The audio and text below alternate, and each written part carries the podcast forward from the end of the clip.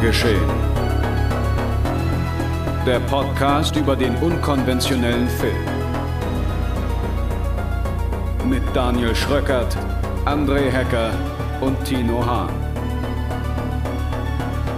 Präsentiert von fredcarpet.com.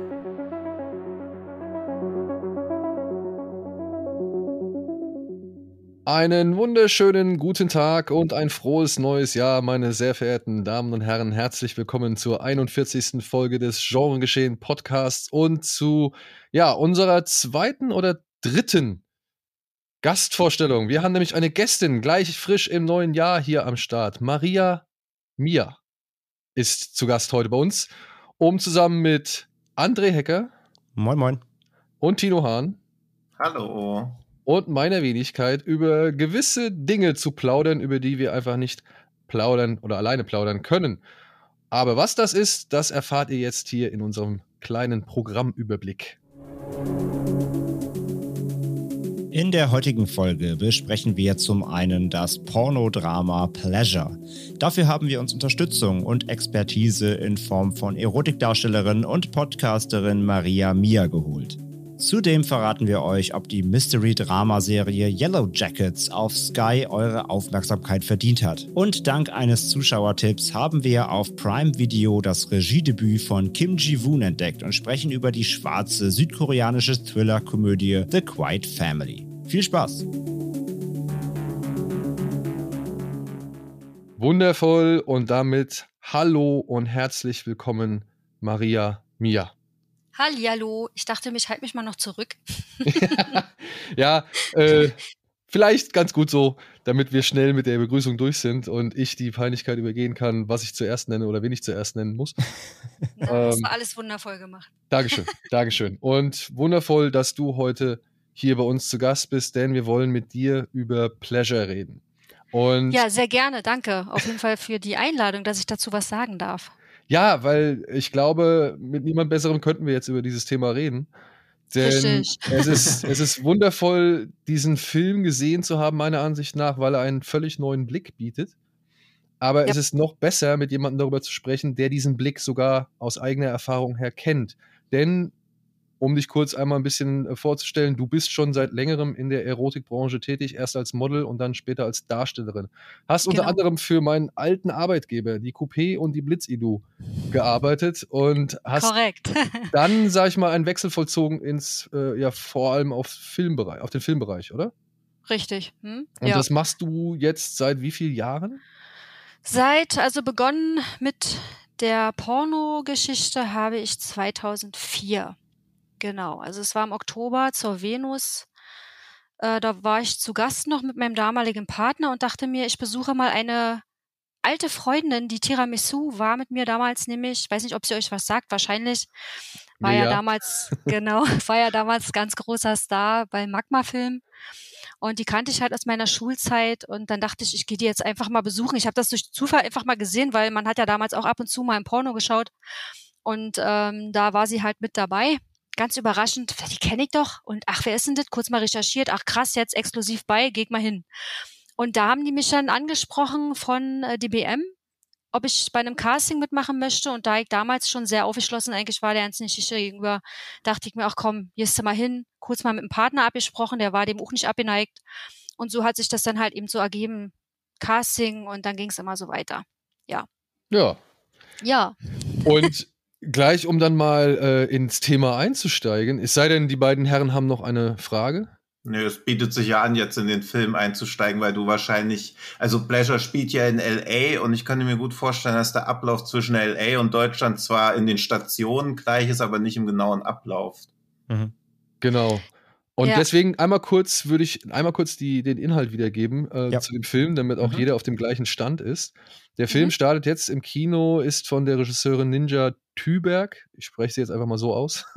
ich habe auch überlegt, wie, wie wird sie wohl ausgesprochen? Gut, ja, ich, dass du mir das jetzt abgenommen hast. Oder, oder, oder Ninja, Ninja, Ninja, Ninja Thüberg. Ja. ja. also ja. Die, die Amerikaner oder Engländer würden, glaube ich, Thyberg sagen, aber das müssen wir, glaube ich, nicht, denn dafür sind wir halt weder Amerikaner noch Engländer. Eben. Ja. Die Dame ist Schwedin, von daher, genau. Genau, die Dame ist Schwedin, also glaube ich, ist der Anspruch nicht ganz gerechtfertigt. Gut, Es geht um Folgendes. Die 19-jährige Schwedin Linnea verlässt ihr kleines Heimatdorf, um in Los Angeles unter ihrem neuen Pseudonym Bella Cherry durchzustarten und der nächste große Pornostar zu werden. Doch schon bald muss sie feststellen, dass der Weg ans Ziel deutlich steiniger ist als zunächst angenommen.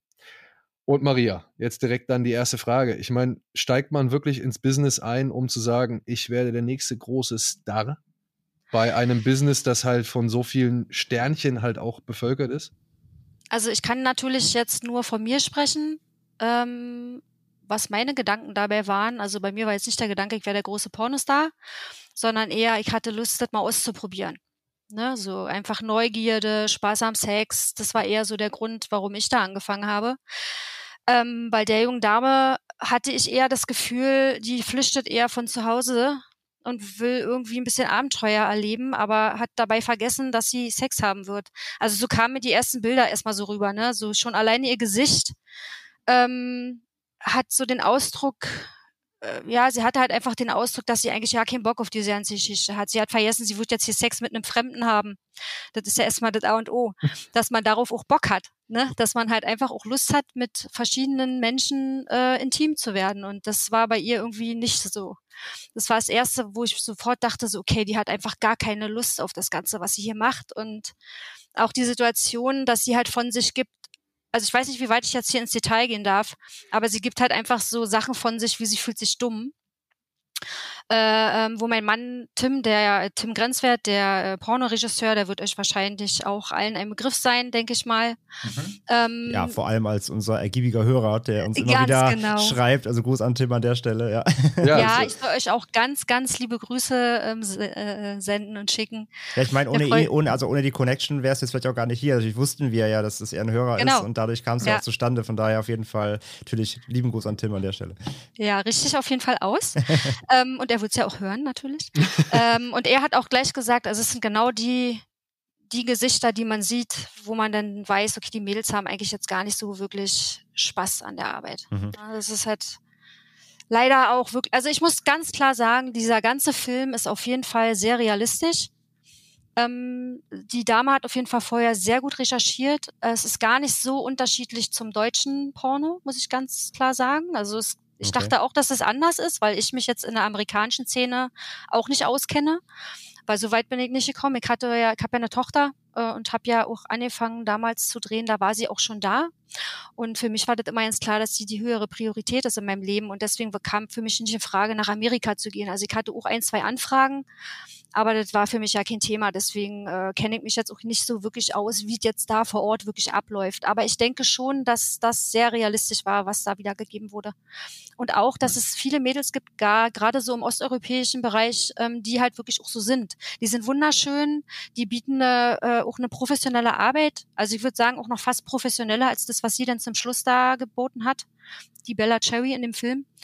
Ähm, aber du merkst sofort, wenn die Lin, also wenn Cut ist oder wenn Zwischenpause ist oder irgendwas, dann, dann sind die Mädels halt dann auch wirklich kühl und abwesend und das hast du schon häufig.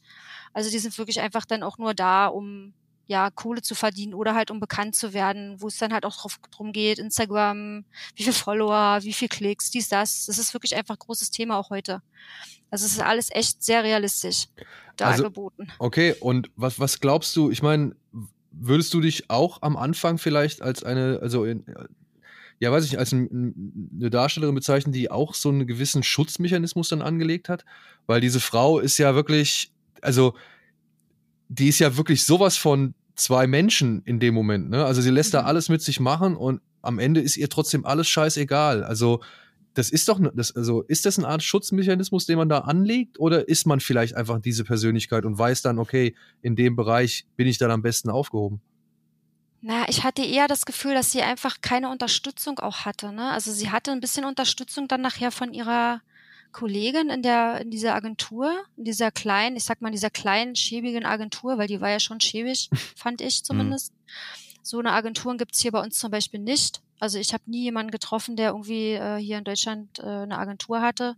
In Osteuropa hast du viele Agenturen, ähm, aber bei uns jetzt so nicht. Äh, da hatte man schon das Gefühl, die will ihr auch ein bisschen helfen und war ein bisschen unterstützend dabei, aber man hat ja dann auch zum Schluss gesehen, dass ihr das dann auch im Endeffekt irgendwie wurscht war, weil sie wollte halt einfach Pornostar werden. und ist dafür halt über Leichen gegangen. Hatte ich zumindest so den Eindruck dann im Endeffekt. Ja, das fand ich ganz spannend, weil es gibt ja dann auch diesen, recht am Anfang diesen Dialog, wo jemand auch sagt, ne, du findest in dieser Branche keine Freunde. Das ist alles Konkurrenz und wenn du dich hier mit jemandem einlässt, im Endeffekt wird er dir den Job wegschnappen. Also auch dieses Eintrichtern von, die alle, jeden, jeden, jeden den du kennenlernst, ist eigentlich, muss aus dem Weg räumen. Nach dem Motto wird ja schon ihr direkt auf dem, auf dem Weg mitgegeben. Ist das, ist, hält das auch für, also ist das so gegeben? Ist es realistisch so? Also unsere Pornoszene war von Anfang an schon viel kleiner als die in LA, mhm. beziehungsweise in Amerika. Ähm, aber man kann durchaus Freunde finden. Also ich habe auch zwei Mädels in meinem Leben kennengelernt, das hat, die kannte ich auch schon von Anfang an. Man hat sich irgendwann mal wieder getroffen und da war immer nur so ein bisschen so Kontakt da, bla. Und das sind mittlerweile meine besten Freundinnen. Also man kann das nicht so pauschal sagen, aber mhm. es gibt sehr, sehr viele Freundschaften, die in dem Business entstehen, gerade zwischen Mädels, die sehr erfolgreich sind, die sich immer wieder treffen, ob das jetzt auf an Pornosets ist oder an, an äh, Showauftritten. Man macht ja auch viele Shows und äh, hat, lernt da halt auch immer wieder neue Leute kennen und hat auch immer wieder mit den gleichen Leuten zu tun. Mhm. Da entstehen natürlich auch Freundschaften, aber da muss man auch aufpassen. Also ich habe auch die ein oder andere Dame kennengelernt, wo ich dachte, die könnte eine Freundin sein und im äh, Endeffekt war es das aber nicht. Man muss da schon aufpassen, ja. Also, und das kann halt aber auch in jedem anderen Job passieren und auch in jedem anderen Bereich des Lebens passieren, dass Klar. du halt einfach mit Leuten, mhm. Leuten zusammenkommst, wo du denkst, es passt. Und das war es dann doch nicht. Bei uns ist es halt sehr sensibel. Ähm, das wurde auch ganz toll gezeigt in dem Film. Äh, klar, hier gibt es auch gute und schlechte Tage, so wie sie das dann auch dem Mädchen versucht hat zu erklären. Ihrer, ich glaube, ich glaub, Kati hieß sie da. Ja, Katie, ja. Katie, ja. Katie, genau. Ähm, das ist jetzt das ist halt ein schlechter Tag. Okay, das war ein richtig scheiß Tag. Aber sowas gibt's halt in jedem anderen Business auch. Ne? Bloß bei uns ist es halt sensibel, weil äh, man sich da halt in, in sehr intimen Umfang miteinander begibt. Ja. Ne? Also es ist halt irgendwie schon anders. Für andere unverständlich, für wieder andere nur haptisch mal nicht so. Also es ist halt, ja, schwierig, sage ich mal. Ich da überhaupt ähm, im jungen Jahren wirklich das zu unterscheiden, ob das jetzt vielleicht eine Freundin sein könnte oder nicht, ob das jetzt jemand ist, der es gut mit mir oder nicht, wenn du halt niemanden hast, der dich da wirklich unterstützt dann ist es schon schwierig. Und wenn du vielleicht auch vorher vom Elternhaus nicht wirklich mitbekommen hast, wie man da vielleicht besser auf sich aufpasst mhm. oder einfach mal Stopp sagt, weil sie hat ja auch nicht wirklich Stopp gesagt. Sie hat es ein paar Mal versucht, gerade in dieser einen Szene, die mich echt hart berührt hat. Also es gibt eine Szene in dem Film, die äh, ja an, an Vergewaltigung grenzt, definitiv. Das war definitiv in meinen Augen eine Vergewaltigung und sowas gehört für mich auch total verboten und da hatte ich auch echt äußerst unangenehme Gefühle in mir und mir sind auch ein paar Tränen geflossen, weil mich das so berührt hat und ich das auch nachvollziehen konnte, diese Situation. So war die heute für mich verboten. Also da hätte sie, wenn sie jemand beigehabt hätte, konsequent sagen müssen, nein, also wenn da hätte einfach jemand dabei sein müssen und der Agenturtyp, dieser Mike, war nicht dabei. Und ich frage mich halt auch immer bei diesen ganzen Agenturen, wofür haben die eine Agentur, wenn die ihre Mädels aber doch einfach gar nicht unterstützen, außer dass sie die buchen und die Kohle einheimsen, ja? Also das ist mir so irgendwie so ein bisschen unklar. Wenn ich eine Agentur habe, dann gehe ich da mit und unterstütze die Mädels auch richtig vor Ort, wo es wichtig ist und nicht nur, äh, um irgendwelche Bookings da an, an Land zu ziehen, so finde ich. Und da hat zumindest jemand gefehlt, der ihr hilft und ihr sagt, so geht's nicht das ist keine professionelle Produktion gewesen, was sie da gezeigt haben. Das war definitiv eine Hinterhofproduktion in meinen Augen und mhm. ähm, habe ich persönlich so noch nicht erlebt. Ich hatte meiner, äh, ich habe auch viel ausprobiert. Sie hat ja auch viel ausprobiert, um zu gucken, welche Nische, ne, wo sie vielleicht reinpassen könnte, weil ihr das ja auch so gesagt wurde. Sie muss ihre Nische finden. Ähm, ich hatte das in, auch im SM, BDSM-Bereich damals, da habe ich mich auch sehr viel ausgetobt tatsächlich, um ein bisschen zu gucken. Ich weiß auch gar nicht warum. Ich war nie irgendwie devot, auch nicht wirklich dominant. Ähm, aber irgendwie hatte ich da Lust drauf, das mal auszuprobieren und bin dann irgendwann mal auch an so ein Set gekommen, die haben nur fürs Internet produziert. Und ähm, dort ging es halt mit so äh, Bullenpeitschen. Ne? Da wurdest du dann halt auch gefesselt und an irgendwelchen Orten platziert und dann haben die dich halt ordentlich verhauen. Und es war für mich soweit okay, ähm, weil ich Vertrauen hatte zu diesem Set, zu diesen Menschen, die dort arbeiten. Nur einer hat dann irgendwann, das ist ein bisschen übertrieben, ich weiß nicht, die haben dann irgendwann angefangen, dass die mich immer irgendwie für sich besitzen wollten. Die wollten dann, also das hatte ich zweimal erlebt, in diesem Bereich. Die Doms, die wollten dann irgendwie mich irgendwie ausbilden als ihre Zofen oder was weiß ich. Und haben dann angefangen, es ein bisschen zu übertreiben. Und der hat dann halt mit dieser Bullenpeitsche eben einmal nicht aufgepasst und hat mich halt fast im Gesicht getroffen. Und das ist natürlich äußerst gefährlich und das darf einfach nicht passieren. Und deswegen habe ich da, aber habe ich dann für mich gesagt, okay, das war's. Ich habe auch sofort abgebrochen und bin dann auch gegangen, mhm. wortlos. Ich habe einfach gesagt, so geht's nicht ähm, und war weg. Und das hätte sie auch machen müssen an diesem, an dieser Stelle. Äh, du siehst sie also auch in so einer gewissen Selbstverantwortung, also dass quasi nicht die Regisseur oder so die schlussendliche Verantwortung hat, sondern auch der, die Darstellerin dann schlussendlich auch noch eine Art Selbstverantwortung ist in solchen Szenen. Unbedingt, mhm. ja. Also du musst dir selber auf, du bist, du musst auf dich aufpassen. Immer und überall. Ja. Und äh, ganz besonders in unserer Szene musst du halt auf dich aufpassen und du musst deine Grenzen kennen. Ja. Oder zumindest merken, wenn es zu viel ist. Also fandest ja. du, sorry, dass ich nochmal, aber fandest du, dass sie in der Szene gerade noch irgendwie Kontrolle über sich selbst hat? Also sie wirkte ja schon fast wie unter Schock stehend. Also da kann man ja auch nicht mehr rational reagieren. Ja, das ist es ja. Sie hätte da eigentlich jemanden haben müssen, der ihr hilft. Mhm. Der dabei ist, ja. Sie ja. war halt einfach in diesem Moment in einer ganz dummen, blöden, miesen Scheißsituation, um es ganz klar zu sagen, weil mhm. die Männer dort vor Ort haben so oft sie eingeredet und haben ihren, dass sie halt so neu ist und dass sie halt noch so jung ist, mhm. die haben das halt einfach komplett ausgenutzt. Ja. Und das gehört für mich ganz klar verboten. Sowas darf es nicht geben. Hm. Also sowas darf es einfach nicht geben und sowas gehört für mich auch unter Strafe gestellt. Aber gibt es sowas? Also ich meine, das ist ja nicht, also ich schätze mal, Frau Tüberg, die war ja, wenn ich es jetzt richtig verstanden habe, wirklich Anti-Porno-Gegnerin, also sie war ja wirklich Porno-Gegnerin mhm. und, und hat sich ja, ja mobil gemacht sogar, also die hat ja irgendwie Initiativen dafür gegründet mhm. und hat aber dann gesagt, okay, ich versuche es anders anzugehen, ist in die Szene gegangen mhm. und hat ja offensichtlich so viele Menschen von ihrer Idee überzeugen können, dass sie halt mhm. halt sich selbst spielen, weil da sind ja, ja. außer der Dame, äh, außer der Hauptdarstellerin sind da ja keine Menschen, die nicht in der Branche sind. Die sind ja alle original aus der Branche. Ja, interessant ist, ja, der Steve Holmes zum Beispiel, ich weiß nicht, ob, die, ob ihr die dann alle kennt dort. Also es gab ja die Situation, wo sie dann losging mit dem Mädchen, mit ihrer Kollegin zu den Castings. Und der erste Casting-Typ war ja Steve Holmes, mit dem habe ich ja auch schon gedreht. Das fand ich ganz interessant. Steve Holmes und Mick Blue, der ganz zum Schluss in der letzten Szene der mhm. Regisseur mhm. ist. Den kenne ich auch, ja. Genau, der hat ja auch schon mit äh, äh meinem Mann zusammengearbeitet und äh, mit Bonnie Rotten damals und, und äh, ja, also den kennt man auch. Ja, aber ich meine, und diese, diese, wie soll ich sie nennen jetzt, diese Hardcore-Jungs, sage ich jetzt mal, ja. Ja. Ähm, ich weiß nicht, ich habe mich dann auch gefragt, fuck, dann sind die auch echt. Das heißt, es gibt halt so diese Drehs gibt es. Mhm. Diese Drehs sind Teil des Marktes und diese Drehs sind wohl dann auch geduldet. Also ich ja, meine, welche Chance hast du, mhm. wenn du weggehst, dass sowas nicht mehr vorkommt? Also das ist ja das, das, das große Problem an der ganzen Geschichte, oder? Nein, das ist überhaupt gar kein Problem. Du musst dich vorher informieren. Du musst dich vorher informieren, mit wem du da zusammenarbeitest. Ich vermute, ich kann es auch nur vermuten, dass dieses Team, was dort dargestellt wurde, ich würde jetzt einfach mal sagen, dass das nicht wirklich so dieses Team war, die so produzieren. Das haben die dargestellt, weil sie das, hoffe ich zumindest, kann mich vorstellen, dass sie sich so präsentieren vor der Kamera, wenn die sowas auch machen würden. Ähm, es gibt natürlich in einem Business, wo man Millionen, Milliarden verdient, dass es da natürlich auch schwarze Schafe gibt. Und das sind halt sogenannte Hinterhofproduktionen. Einfach. Die haben dann diverse Internetseiten, wo sie halt ihr, ihr, ihre, ihre äh, Filme verkaufen. Und es gibt leider Gottes auch genug Herrschaften, die das gucken, die da Geld für ausgeben. Und es gibt immer mehr, die äh, gerne sehen, wie die Frau brutalst benutzt wird.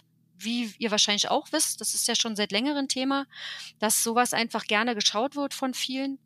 Und ähm, dementsprechend ähm, besteht natürlich die Gefahr, wenn du dich vorher nicht informierst, wo gehe ich da hin, ähm, dass, da, dass du an so eine Produktion gerätst. Aber da hat man auch mh, hm, so, so einen natürlichen Menschenverstand, hat ja irgendwie jeder. Also man muss es wirklich merken. Und ich hatte das Gefühl, das wurde auch dargestellt in der Szene, dass ich schon von Anfang an ein un ungutes Gefühl hatte.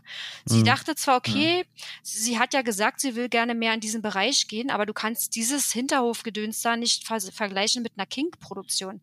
Kink, wo sie ja vorher war, wo sie sich wohlgefühlt hat, was auch fetisch war, was bestimmt auch ab und zu mal Aua gemacht hat, aber da hat sie sich wohlgefühlt, weil sie sich aufgehoben gefühlt hat. Sie wurde gut be behandelt, sie wurde, sie wurde gefragt, wie es ihr geht, wenn irgendwas ist. Es wurden Safe-Wörter Klamotte ausgemacht, dies, das. Also es sind einfach ganz, ganz andere Umstände, wenn du an einem professionellen Set bist, wo das auch mit Respekt abgeht. Das ist auch noch so ein Punkt. Selbst wenn du eine Szene drehst, wo es härter beigeht. Ich habe auch eine Szene gedreht für Magma-Film damals mit fünf Männern. Das sollte halt auch so eine Art Gangbang sein ähm, die waren so respektvoll mir gegenüber, dass sie sich gar nicht wirklich getraut haben, an, am Anfang überhaupt irgendwas Härteres mit mir anzustellen. Da musste ich dann auch, da musste ich dann erstmal sagen, ihr könnt mich ruhig auch ordentlich anfassen. Also es ist jetzt nicht so, dass ich jetzt hier auseinanderfalle.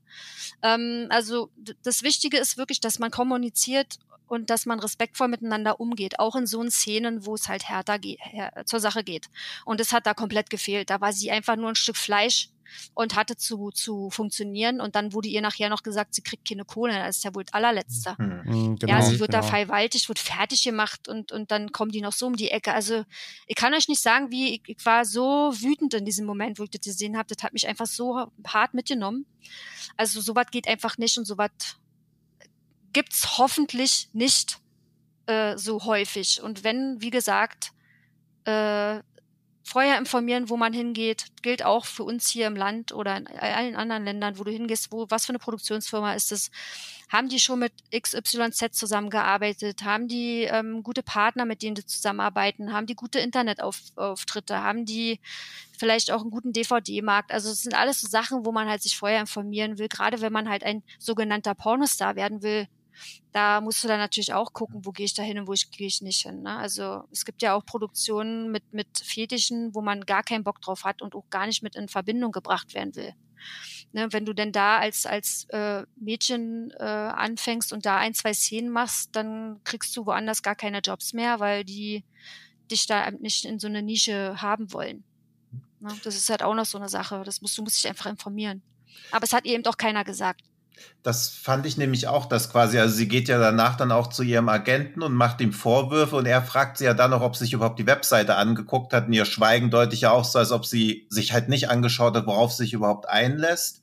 Und da bin ich mir unsicher, ob das verdeutlichen soll, dass sie in diesen naiven Annahme rangegangen ist, dass alle Drehs so ablaufen werden wie bei King, wo ja auch ausschließlich Frauen hinter der ja. Kamera beschäftigt waren. Das hat ja schon, ja. Safe Words wurden abgeklärt. Das war ja schon ein sehr äh, Safe Space Environment eigentlich für eine Pornoproduktion, als ob genau. sie dann als ob ihre Naivität oder generell die Naivität von Einsteigern ins Porno-Business da ein bisschen gezeigt werden sollte. Und die Agent hat dann ja auch versucht, ihr da quasi eine Mitschuld dran zu geben. Aber eigentlich hat der initial ja jemanden mitgeben sollen, weil das er dann sagt, ja, ja du sollst mich anrufen, wenn es aus dem Ruder läuft, als ob man ein Handy, also sie kann ja, ja. de facto gar nicht anrufen, er muss da ja quasi jemanden mitschicken. Also das ist ja auch ein Versagen von ihm, was er wiederum auf sie zurückspielen will. Und ich Richtig. finde, das sieht sich auch so durch den ganzen Film, dass man halt immer wieder diesen toxischen männlichen Blickwinkel hat. War auch am Anfang, als er ihr den vermeintlich guten Rat gibt, du darfst hier keine Freundschaften knüpfen. Das soll ja auch quasi verhindern, dass überhaupt Solidarität und Integrität unter den Frauen entsteht, weil das wäre das Schlimmste, ja, guter was. Punkt, guter Punkt, ja. Mhm. Das wäre das ja, Schlimmste, das was der Porno Industrie passieren könnte, wenn da eine Gewerkschaft entsteht oder so. Nee, ach Quatsch, das ist ja auch wichtig, dass du halt auch mit jemandem in Kontakt trittst und ja. auch die Mädels untereinander sich einfach auch austauschen. Ja. Aber das hast du oft in so, gerade in Agenturen. Ne? Es gibt ja auch im Webcam-Bereich ähm, viele Agenturen. Und da hast du es auch ganz häufig, also wurde mir zumindest erzählt, dass da die Mädels untereinander gar nicht so viel Kontakt haben sollen, weil wegen, keine Ahnung, Stutenbissigkeit, weil mhm. da könnte die eine der anderen ja erzählen, dass sie drei Cent mehr verdient oder mhm. was, whatever. Mhm. Also ähm, das äh, ist mir von Agenturen auch schon häufiger zu Ohren gekommen, dass sowas geben soll. Aber es ist natürlich totaler Nonsens, weil für die Mädels ist es Gold, wenn die jemanden haben, der ihnen halt einfach ein bisschen Unterstützung bietet. Ja. Ja, und das also muss das aber ja quasi verhindert werden, weil sonst, also musst ja quasi ausbeuten, kannst du ja nur jemanden, der nicht nachfragen kann, werde ich überhaupt ausgebeutet. Ja, das ist es. Ne? Also es scheint halt in Amerika doch, äh, es gibt da einfach viele Agenturen. Ich glaube, ohne Agentur geht da sowieso gar nichts, was halt auch wieder mhm. die Gefahr birgt, dass sich da natürlich auch so Hinterhofagenturen zusammentun und dann halt versuchen, die Mädels auszubeuten, weil das, du bist als Mensch in dem Fall schon irgendwie auch eine Ware. Mhm. Ich meine, wir sind alle irgendwie eine Ware in dem, was wir machen, klar, ne? Aber äh, bei uns ist es natürlich halt auch noch mal ein bisschen intimer. Ja. So. Und deswegen ist es halt einfach auch ähm, ein Problem. Ja, das wurde im Film ja auch gesagt, dass du quasi einen Agenten ja. brauchst, weil deine Schecks von einer kreditfähigen Firma eingelöst werden müssen. Also es entsteht ja schon sofort eine Abhängigkeit, weil ja. dann, was sie mit dieser Black-Produktion macht, also zynischerweise kann man es ja irgendwie auch als eine Art unbezahltes Praktikum sehen, aber das entsteht ja auch aus der Not heraus, weil sie halt zu dem Zeitpunkt keinen Agenten hat. Ja. Ja, und vor allem auch dieses, immer dieses Scheinheilige, Hm. dass man zwar ein Business betreibt, aber mit dem Business bloß nicht zu viel zu tun haben möchte. Also, oder beziehungsweise nicht zu viel über dieses Business wissen möchte. Hm. Mhm. Hauptsache, es bringt Geld, aber Mhm. ob es einer Frau dabei irgendwie dreckig geht oder, oder äh, nicht, das ist dann halt vollkommen egal. Also, so viele Details will man dann gar nicht wissen. Mhm. Also, ich finde, das Strukturelle hat halt diese, äh, dieser Film halt auch sehr gut herausgearbeitet. Hm. Auch was halt zum Beispiel das Verhalten dann halt am Set angeht. Ich fand halt krass, wie sie es gegenübergestellt hat, weil die Gespräche am Anfang bei ihrem ersten Dreh, wo sie noch nicht so wirklich wusste, worauf sie sich da einlässt oder Mhm. irgendwie die Sache ein bisschen überschätzt hat, da saß ja dann dieser eine junge, äh, junge Mann da und hat noch ganz normal mit ihr geredet, no pressure und bla bla bla, musst du wissen und ich weiß, das nennt man irgendwie Stage Fright oder beziehungsweise das Lampenfieber Ja. und so weiter und so fort. Und dann zack, das war sofort da so und das wirkte noch irgendwie charmant, das wirkte irgendwie cool. Und dann hat Mhm. man halt diese, diese Hardcore-Szene ja. Und zack, das war auch sofort da. Ja. Ja, also die gleichen Wörter, die gleichen beschwichtigenden Tonfälle sogar, Mhm, ja, also mhm. die gleichen Automatismen, welche Sätze man bringen muss, um jetzt das Ziel zu erreichen, nämlich, dass die Szene halt im Kasten ist und eben keine Geldverschwendung war, so. Ja. Mhm. Ja, das fand ich, ähm, Interessant fand ich, dass die gerade die erste Szene, wie sie da hinkommt, das erste Casting hat, das war original wie meins damals. Also es war wirklich so, das Set war alles nett, die Menschen waren nett und die haben sich auch ganz normal, also so läuft's ab. Ganz normal, professionell mit dem Mädchen unterhalten, haben ihr auch professionell Sachen gesagt, wie ID-Shot wurde gemacht, äh, die Videos, das Video, was da gemacht wurde, ähm, das machen die bei Brazers zum Beispiel standardmäßig, dass sie Fragen stellen und sie muss das antworten, sie muss sagen, wie alt sie ist, dass sie das freiwillig macht, wie ist Mhm. das? Das sind Standardsachen, die einfach gemacht werden müssen heutzutage, einfach aus Sicherheitsgründen. Ähm, aber genau so läuft läuft das wirklich ab. Die Sache ist, man hat nachher am Ende hatte sie ja diese Szene bei Blacked. Mhm. Und dort war der Darsteller aus, seiner, aus ihrem ersten Casting, aus ihrer ersten Szene ja auch mit dort. Und du hast ihn gesehen, wie er denn da im Badezimmer steht und sich seinen Schwanz hochspritzt. Und da Mhm. sieht man schon ganz schön, dass er schon so lange in dieser Industrie anscheinend tätig ist, dass er anscheinend auch so ein Stück weit abgestumpft ist, hat man das Gefühl, ja, weil er halt ähm, für Männer ist ja natürlich auch ein Riesendruck da. Gerade bei so einer Szene wie dort, äh, ich meine, welcher normale Mann möchte mit einem anderen Mann zusammen in das gleiche, in den gleichen After der Frau? Also wenn da nicht gerade bisexuell ist, äh, kann ich mir nicht vorstellen, dass man das als normaler Mann möchte. Dementsprechend besteht natürlich die Gefahr, dass das nicht funktioniert. Also spritzen sie sich die Schwänze hoch, damit die hart bleiben. Und ähm, dann ähm, gehen auch immer wieder, da geht doch auch was bei dem Mann kaputt. Ja, also es wurde jetzt natürlich hauptsächlich die Seite der Frau gezeigt, aber es gibt auch genug Männer, die in der Szene, äh, ähm, wenn sie nicht auf sich aufpassen und Sachen machen, die sie eigentlich nicht machen möchten, äh, auch Schwierigkeiten bekommen mit, mit ihrer Psyche, die dann auch so einen Schutz aufbauen. Und ich, ich fand den nicht un unangenehm und ich fand den auch gar nicht unsympathisch, den Mann. Der war einfach kühl, tatsächlich in diesem Moment. Aber er wusste es wahrscheinlich auch nicht besser, wie er jedes, was soll er sagen? Ja, geh lieber, es ist hier nichts für dich. So, das ist dem, war, war dem wahrscheinlich auch nicht wirklich klar, dass er das hätte sagen können oder was. Ich weiß es nicht. Also, Das fand ich als. Aber- hm? Sorry. Ähm, zu ihm dann auch noch ein Punkt, den ich hinzufügen würde, weil ich finde die Szene schon, also es gibt schon eine Szene vorher, die das meiner Ansicht nach unterstützt. Das ist sein Dialog mit ihr im Auto, wenn er ähm, darauf hinweist, dass Interracial ja, Ja. ganz unten ist Hm. in der Liste, die man irgendwie ankreuzen kann, welche, weiß ich nicht, Kategorie an Porno man gerne machen möchte oder filmen mhm, möchte. mhm. Und dass das so, dass das most extreme irgendwie ist. War mir Und- nie bewusst. Habe ich noch nie gewusst, dass das jetzt so ein Extrem sein soll. Ja, das, das, Also, Gut, warum danke. denn? Das war für mich nämlich auch ein Moment irritierend, wo ich mich gefragt Ja. habe, okay, zu welcher Zeit soll dieser Film spielen? Ist es Ja. vielleicht noch ein bisschen zurück, so dass Nee. es halt damals noch dieses Ja. ähm, ähm, extrem war? Aber ich muss sagen, mit so Firmen wie, wie heißt es, Blacked? Ja, Black, ja, ne? Ja, ja. die, die ja wirklich groß sind, von denen sieht man ja wirklich viel, wenn man sich jetzt in der Szene so besch- äh, aufhält oder beziehungsweise wenn man da so ein bisschen drüber blickt. Und ich habe das nicht als extrem wahrgenommen oder nee, empfunden. Ich auch ja, aber nicht. die Hautfarben wurden ja auch explizit thematisiert. Also das. Ja, nein. Also Na, es ist ja interracial. Das ist ja, das ist eine Nische. Hm. Man darf aber nicht. Klar, es ist natürlich grenzwertig. Das Problem ist, dass es einfach in unserem Sexleben jeder hat seinen Fetisch oder seine Fantasie und und das ist halt eine Fantasie, die da gezeigt wird. Ich glaube, dieses ich meine, man hat in der Szene ja auch die Situation gehabt, dass er zu ihr sagt, du weiße, dreckige Schlampe. Das ist zum Beispiel auch, wo ich, wo ich mich ein bisschen erschrocken habe, so, okay, wieso sagt er das jetzt? Ja, aber äh, ich weiß, ich habe noch nie einen Black-Film gesehen, vielleicht wird das da wirklich so thematisiert, aber in welche Richtung geht das jetzt? Für mich ist es einfach, ich habe auch interracial Szenen gedreht und für mich war das halt einfach nur, okay, das ist jetzt ein Fetisch. So, ne, also schwarzer Mann, weiße Frau, äh, äh, keine Ahnung, also es war für mich jetzt nie irgendwie ein Extrem wüsste auch nicht warum. Also es kann ja dann nur ein Extrem sein, wenn man selber so, so, so, ein, so ein Gedankengut hat.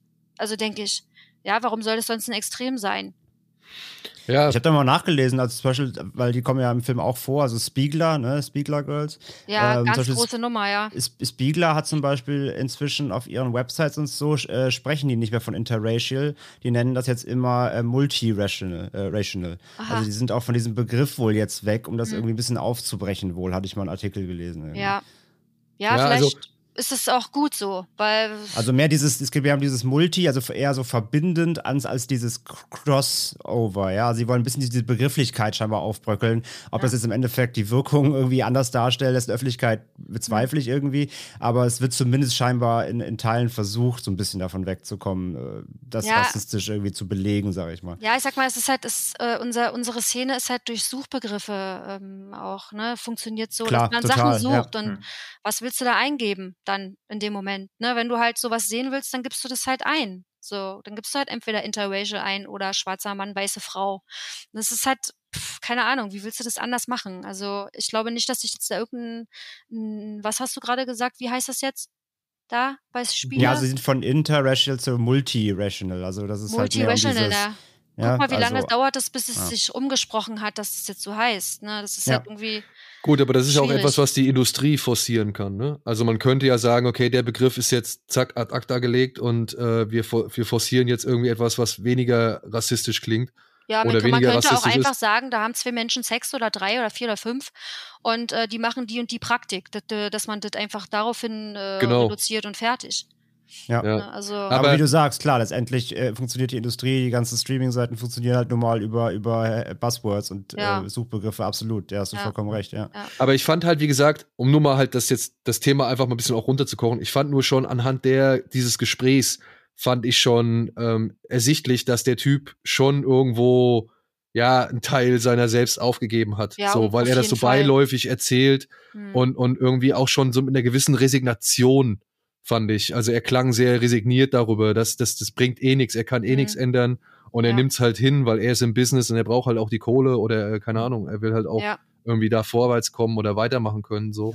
Und, und er ist vielleicht auch schon ein bisschen zu lang dabei. So genau. Für den, für den Eindruck ja, ja, genau, er für mich. Genau. Er ist vielleicht ja. schon, er ist schon sein Zenit auch langsam ein bisschen drüber. So. Ja. ja. er scheint sich ja auch schon aus der aktiven Produktion eigentlich zurückgezogen zu haben, sonst würde er da ja quasi nicht als Assistent oder so am Set arbeiten. Ich finde also, dass er ja auch quasi diese Idee von der Nische gibt, weil sie ja dann irgendwann auch sagt, dass sie ihre Nische gefunden hat, dass sie gut, also dass sie unterwürfig ist. Und da in der Szene weiß man halt auch nicht, ob sie jetzt denkt, okay, sie hat eine Nische gefunden, ob sie wirklich denkt, dass sie diese Nische erfüllen kann. Also ob sie quasi da so karrieremäßig denkt, okay, das könnte mein Ding sein, ob sich wirklich damit identifiziert. Das bleibt halt oft für mich unklar, was ihre wirklichen Motivationen sind.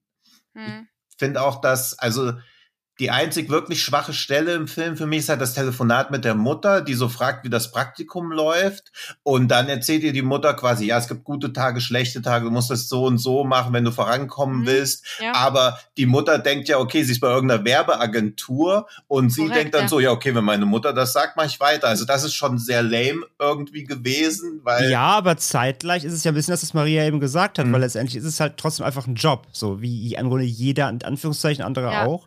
Und deswegen deswegen, also das, was die Mutter sagt, kann sie theoretisch ja schon darauf übertragen, aber natürlich in einem ganz anderen Kontext. Ja. Und dann kommt wieder dieses auf sich selbst aufpassen, eigentlich genau. das Spiel, was sie irgendwie nicht auf drauf hat. Also das ist ja dieser Konflikt daraus. Also die, den Ratschlag auf die, äh, der Mutter annehmen, ist ja an sich in dem Sinne was Gutes.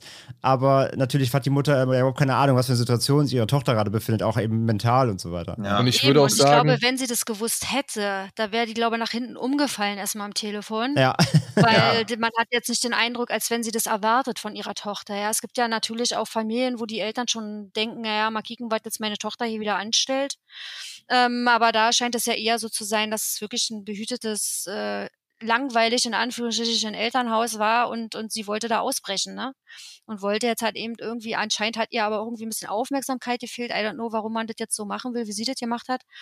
Aber ähm, die Mutter wusste ja nicht, was ihre Tochter tut. Und eigentlich waren ihre ganzen Ratschläge, die sie ihr gegeben hat, halt kurz überlegt und dachte mir so, ja, so was würde ich meiner Tochter sagen, wenn ich, wenn, wenn sie halt um Hilfe fragt und, und äh, in diesen Situationen sind das genau die Sachen, die man seinem Kind sagt eigentlich. Genau, aber man kennt ja quasi nicht die Hintergründe. Also das war nee. quasi so ein sehr filmischer Moment dafür, dass ich mhm. alles angenehm realistisch fand, wo ich dann so dachte, puh, das ist jetzt eigentlich nicht nötig, dieses Telefonat, das könnte auch irgendeine ihrer Freundinnen erledigen, denn gleichzeitig dachte man ja auch bis dahin, dass das Elternhaus vielleicht nicht so behütet ist, dass sie deshalb weg wollte und dann ist aber auf einmal alles Friede, Freude, Eierkuchen. Aber die Eltern finden es auch völlig okay, dass sie erstmal zwei Wochen sich nicht meldet, nachdem sie erstmal von Schweden nach LA geflogen ist, um ein Praktikum hm, zu machen. Da ruft man ja. mal alle zwei Wochen zu Hause an.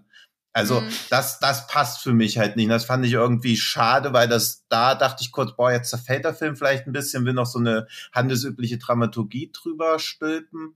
Und unabhängig davon, was mir generell im Film aufgefallen ist, dass die Körper alle sehr natürlich waren. Also natürlich gab es Piercing und Tattoos, aber man, es gab gar keine wirklich als Schönheitsoperation erkennbaren Modifikationen. Das ja, komisch, ne? Ja. Stimmt, jetzt wo du es sagst, da habe ich gar nicht drauf geachtet, ja. Hm?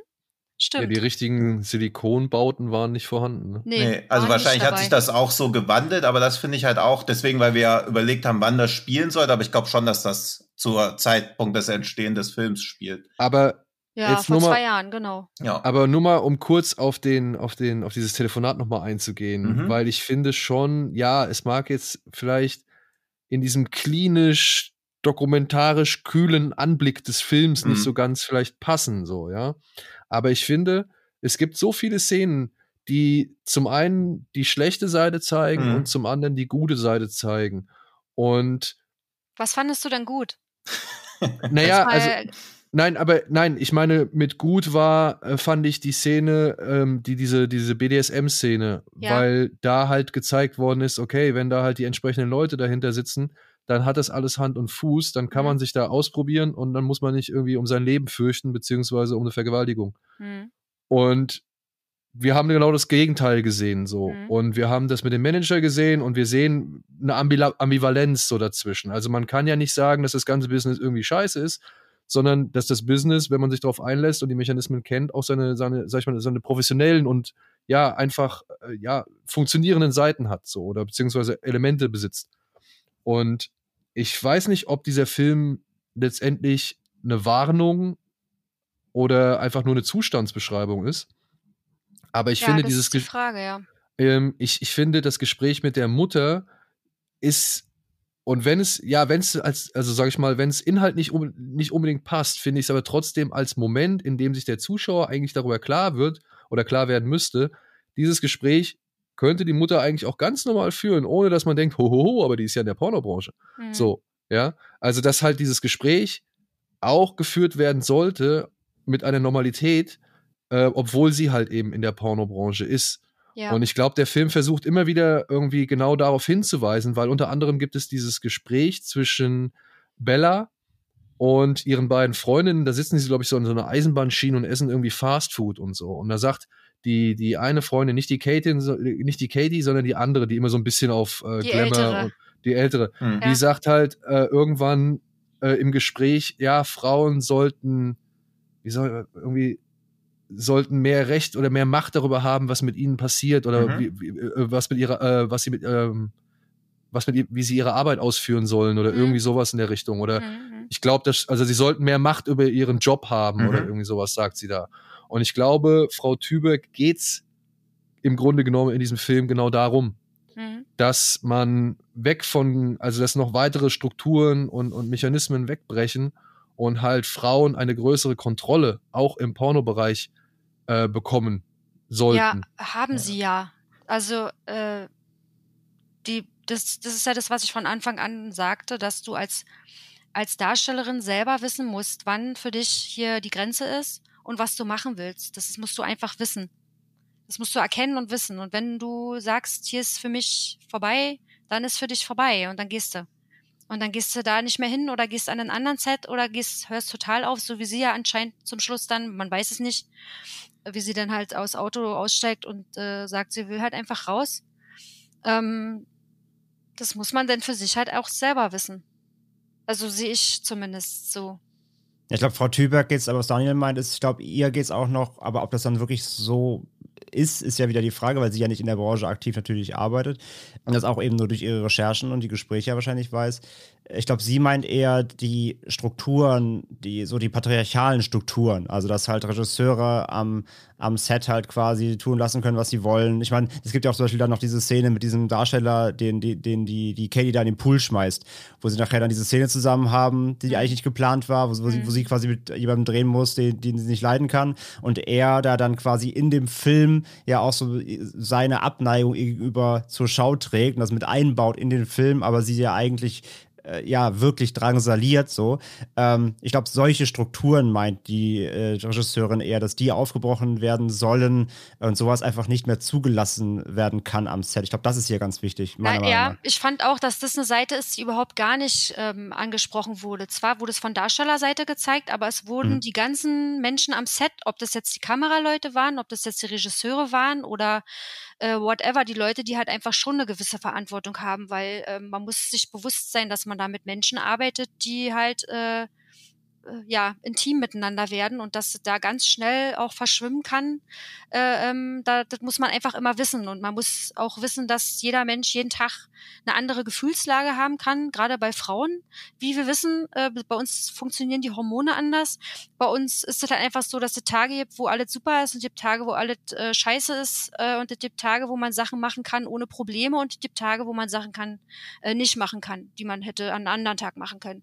Und das muss einem bewusst sein und da muss man immer wieder mit rechnen, dass es einfach passiert, dass ein Darsteller oder eine Darstellerin sagt, heute kann ich nicht anal oder heute möchte ich nicht dies oder heute tut mir das weh. Damit muss man rechnen. Äh, klar kann es nervig sein, wenn man halt dann doch mal mehrere Drehtage hat und dann hast du jeden Tag irgendjemand, der so ein Zipperlein hat, aber das ist einfach nur mal so. Dafür sind es Menschen und das ist in diesem Film einfach gar nicht Thema geworden, hm. fand ich. Also es wurde überhaupt nicht gezeigt, dass irgendein Regisseur sich für irgendeinen Darsteller einsetzt und das ist ja nicht richtig. Also der, der, der Regisseur und alle am, am Set haben eigentlich eine Verantwortung gegenüber allen, finde ich. Absolut, und ich glaube, und ich glaube, genau das ist der Kritikpunkt. Also, ich, dann ist es wahrscheinlich im Film einfach sehr überspitzt, weil, wie du sagst, es gibt ja eigentlich, also jeder Regisseur im Film ist ja eigentlich immer nur darauf bedacht, dass, dass, dass die Szene funktioniert. Außer vielleicht bei dieser, Fe bei dieser Fetisch-Szene, wo es halt doch dann irgendwie alles sehr konsent ist. Aber in allen anderen Drehs ist es ja meistens extrem, also wir haben keine Zeit und es muss schnell gehen. Äh, wenn, wenn irgendwas nicht klappt, dann werden halt kurz andere Lösungen gefunden, die es irgendwie überspielen sollen. Und quasi, wenn Zwischenmenschlichkeiten aufkommen, das ist ja auch dieser große Punkt, wenn sie dann dann eben zu Spiegler ja geht, dass es heißt, mach bloß kein Drama am Set, ne? Und quasi. Ja, das, das war das, zum Beispiel eine total dumme Aussage. Das, also ich kein, weiß noch nicht, ob dieser ja. Spiegler dort jetzt so eine große, ob das, ob er sich jetzt dann Gefallen getan hat mit seiner Rolle dort. Fand ich auch ekelhaft. Also er sitzt da so dieser, ich sag jetzt mal, ich kenne ihn nicht, vielleicht ist es ein netter Mensch, I don't know, aber dieser in Anführungsstrichen, der alte Mann sitzt da mit seinen Mädels da so rum und, mhm. und äh, dann sagt er dem jungen Mädchen, ja, du kriegst eine Chance, aber mach mal hier kein Drama. Aber mhm. genau in so einer Situation, wie sie sich da begeben hat mit, mit ihrer äh, äh Kollegin, genau da wäre eigentlich ein Drama angebracht gewesen, was ja denn die Kati genau. äh, sehr gut gemacht hat, weil äh, genau so reagiert man. Man geht einfach dann. Wenn keiner für sie da ist, dann sagt man Tschüss fuck you das und auf Wiedersehen, ne? Muss man sich ja, ja also, nach wie vor auch erlauben können. Also natürlich. Was mir also halt bei hm? Entschuldigung, ja. Nee, ich, ich, entschuldige mich. Ich rede ja die ganze Zeit. Sag was. Ja, aber deswegen bist du ja auch eingeladen. Also und deine Meinung interessiert uns ja am meisten. Ich fand bei Pleasure halt, was ich es geht mir aber auch bei allen Drogenhandelfilmen oder bei allen Filmen, wo auch ein Business dahinter steckt. Hier habe ich auch wieder überhaupt nicht verstanden, was da finanziell läuft. Also es wird einmal erwähnt, dass sie für ihre erste Szene 900 Dollar bekommt. Und mhm. das ist halt so als Tagessatz natürlich ganz gut, aber trotzdem wirst du davon ja auch nicht reich. Also selbst wenn du vier Drehs im Monat hast, machst du halt irgendwie 3600 Dollar. Also auch diese, ich glaube halt dieses ganze Star-System existiert ja auch gar nicht mehr. Also es ist ja komplett eigentlich im Arsch. Oder also würdest du mhm. sagen, dass man heutzutage da noch ein einträgliches Einkommen erwirtschaften kann? Also da gibt es einen ganz großen Unterschied zwischen Deutschland und Amerika. Mhm. Ich glaube, das ist auch der Grund, warum sie jetzt in dem Moment sagt, sie will ein großer Star werden, weil du als großer Star natürlich gutes Geld verdienen kannst. Und in mhm. Amerika kannst du sehr wohl als Pornostar äh, reich werden. Das kannst du bei uns hier nicht. Mhm. Also nicht mit mhm. irgendwelchen mhm. Szenen drehen, weil so viele Drehs haben wir gar nicht. Deswegen wollte sie zu Spiegler, weil die Spiegler Girls können jeden Tag drehen. Die können einfach jeden Tag drehen. Die haben jeden Tag Aufträge und jeden mhm. Tag Szenen. Okay. okay. Ne? Das ist ja. halt, äh, bei uns ist das nicht so. Bei uns musst du alles machen. Du musst bei uns dein Marketing machen, du musst bei uns äh, äh, ähm, Drehs organisieren, du musst dahin, du musst schick aussehen, äh, du musst noch dies und das und jenes nebenher tun, um überhaupt, ähm, sage ich mal, ein gutes Einkommen zu haben. Das, mhm. ist, das ist komplett eine ganz andere Welt. Ja, weil das hatte ich mich nämlich generell dann auch gefragt, weil ich finde oder so, das ist so meine Wahrnehmung, dass diese Zeit der großen Pornostars vorbei ist und jetzt sich ja auch wirklich die Strukturen insoweit jedenfalls aufbrechen. Sowas wie OnlyFans ist ja theoretisch eine große Chance, weil du da dann wirklich dein eigenes Business übernehmen kannst und dann auf einmal Auftraggeberin bist und die Regisseure suchst, weil du der Star bist. Also es ist so das Einzige, wo sich diese Machtgefüge aus meiner Sicht zumindest umdrehen könnten. Ob das wirklich passiert, weiß ich natürlich auch nicht und ob nicht einfach dann die Produktionsfirma Firma auch die Accounts erstellt.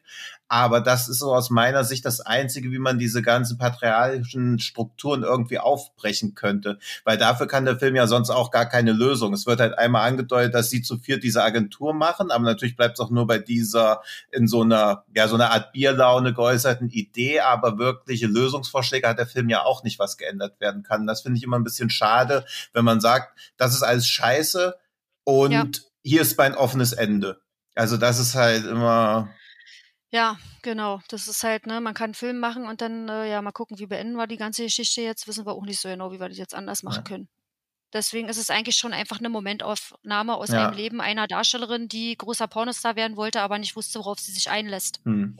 Und so ich, sieht es für mich aus. Ja, und ich finde auch natürlich, das kann als Warnung dienen, aber auch nur, wenn du dich davon abschrecken lässt. Also so wie auch so ein mhm. Film wie zum Beispiel American History X dient auch als Warnung vor Rechtsradikalismus, aber wenn du eh schon rechten Gedanken gut nachhängst, denkst du nach dem Film ja nicht, puh, vielleicht soll ich es noch überdenken, sondern oh, irgendwie ist das schon ganz geil, vielleicht sollte ich ein paar Sachen nicht übertreiben. Und so ist das ja auch. Deswegen, ich finde auch diese klare Erwähnung der Produktionsfirmen auch ein bisschen schwieriger. Also Kink wird halt ganz klar erwähnt, weil die so mhm. Die Vorzeigefirma, und das mag in echt ja auch wirklich so sein, aber sie dürfen sich ja dann auch so wie so eine Firma präsentieren, wo man so denkt, okay, da kann man hingehen, arbeiten, also mhm. ein bisschen wirkt es auch wie so eine Art Demo-Reel. Da bin ich ein bisschen hin und her gerissen, weil jeder Film, der die Pornoindustrie quasi zeigen möchte oder auch anklagen, macht sich auch zum Teil dessen. Es gibt einmal fahren sie ja im Auto und sie wackelt dann mit ihrem Hintern in die Kamera und ich frage mich halt, okay, für wen ist diese Szene gemacht? Also, wenn die Pornodrehs gezeigt werden, dann ist es völlig dann ist es aus meiner Sicht völlig okay, das zu zeigen. Aber, aber das wenn, war doch eine private Partyszene. Ja, also aber ich als Zuschauer sehe einen wackelnden Arsch von einer Frau. Da werde ich zum Voyeur gemacht. Da kriege ich eine voyeuristische Haltung rein. Aber jetzt bist ja, du knauserig. So es, ne? Die Szene das ist nicht knauserig. Nee, ja, das ist nee, doch egal, wie lang diese Szene ist. Die Szene war keine private Party. Die Szene war eine ganz normale Business-Party. Nee, wo sie so im Auto sie, fahren und ja, einfach nur. dann waren sie auf dem Weg zur Party. Ja, genau. aber es war kein genau. Dreh. Also ich krieg quasi Nein, auf dieser. Es war eine Business Party, genau. Okay, weil so läuft das ab so sieht die aus, die Business Party. Wenn du äh, als Pornomädel unterwegs bist, dann hast du so eine Partys.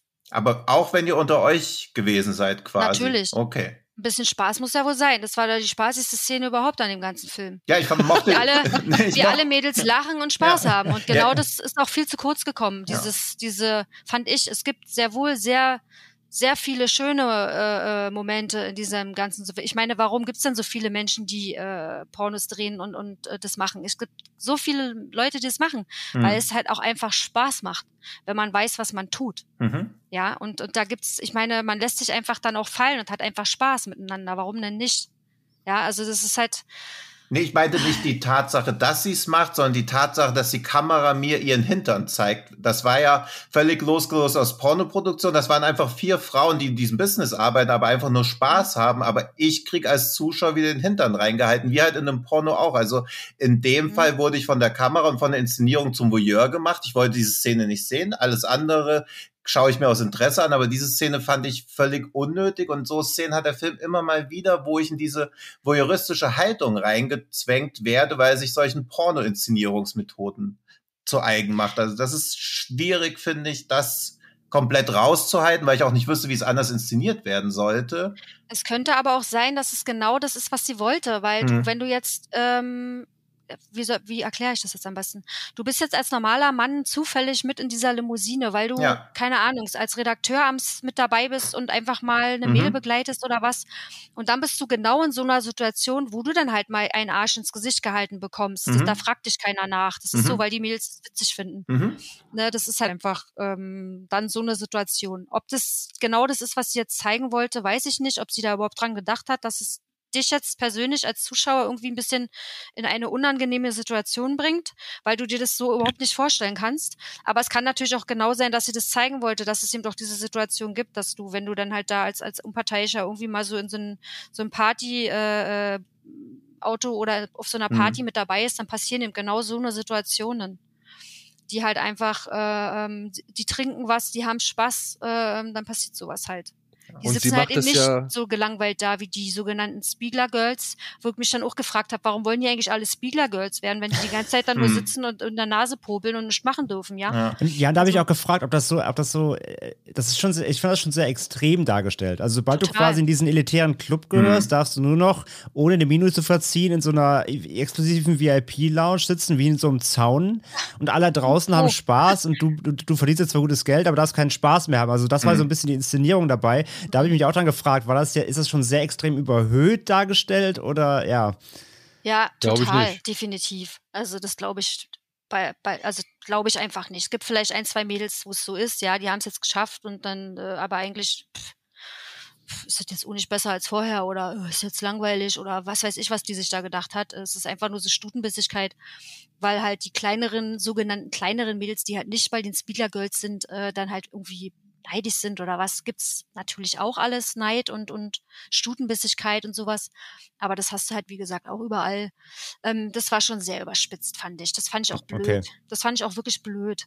Weil, ja, die, eine, ähm, die eine ist ja so quasi sogar so ihre, so an, ihre Antagonistin, die dunkelhaarige ja, Dame. Mhm. Ja. Das, die ist ja wirklich so eine Art, äh, ihr, ihr, ihr, ihr, ja, ihr Endboss so ein bisschen. Ich ja. meine, da gibt es ja dann auch diese, das würde mich auch nochmal interessieren, auch gerade deine Meinung, da gibt es ja diese, diese quasi diese Rache-Szene, ne? Wo dann, wo sie am Ende dann mit ihr zusammen eine Szene drehen soll. Mhm. Und ähm, dann, dann äh, soll ja, soll sie ja mit dem Umschnalldildo die Szene äh, spielen und quasi mhm äh, Bella Cherry übernimmt ja im Moment dann quasi so die, die Machtposition hm. und ja, quasi erniedrigt sie ja dann quasi und, und gewinnt so quasi den Zweikampf zwischen den beiden, der sich die ganze Zeit ja schon so hin und her bewegt. Immer. Es gibt ja auch die Szene auf dieser äh, Pornomesse, ähm, wo, wo sie sich dann quasi ins Bild drängt, um die Foto-Opportunity mit abzugreifen und quasi mhm. so an ihrem Fame äh, mit zu profitieren und so weiter. Also da gibt es ja ganz Zeit hin und her zwischen den beiden.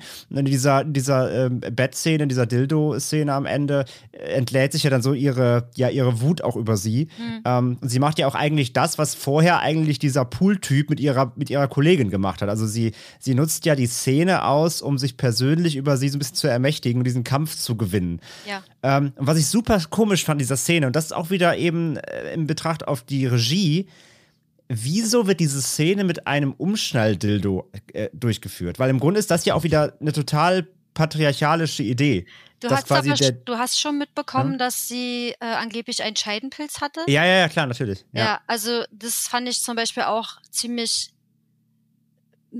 merkwürdig umgesetzt, diese ganze Situation. Ja, mhm. okay, mhm. die Mädels haben sich nicht geliebt und äh, sollen aber die Top-Mädels der Szene sein. Das fand ich schon mal komisch. Wenn es ja. die Top-Mädels der Szene sind, warum können die nicht professionell miteinander um, umgehen? Ja. Also ich habe auch diverse Drehs gehabt mit Mädels, die ich auf den Tod nicht abkonnte. Und trotzdem hast du eine, eine professionelle Szene mit denen hingelegt, weil es einfach so ist und weil du ein Profi bist. Dafür wirst du gebucht, dafür kriegst du Geld.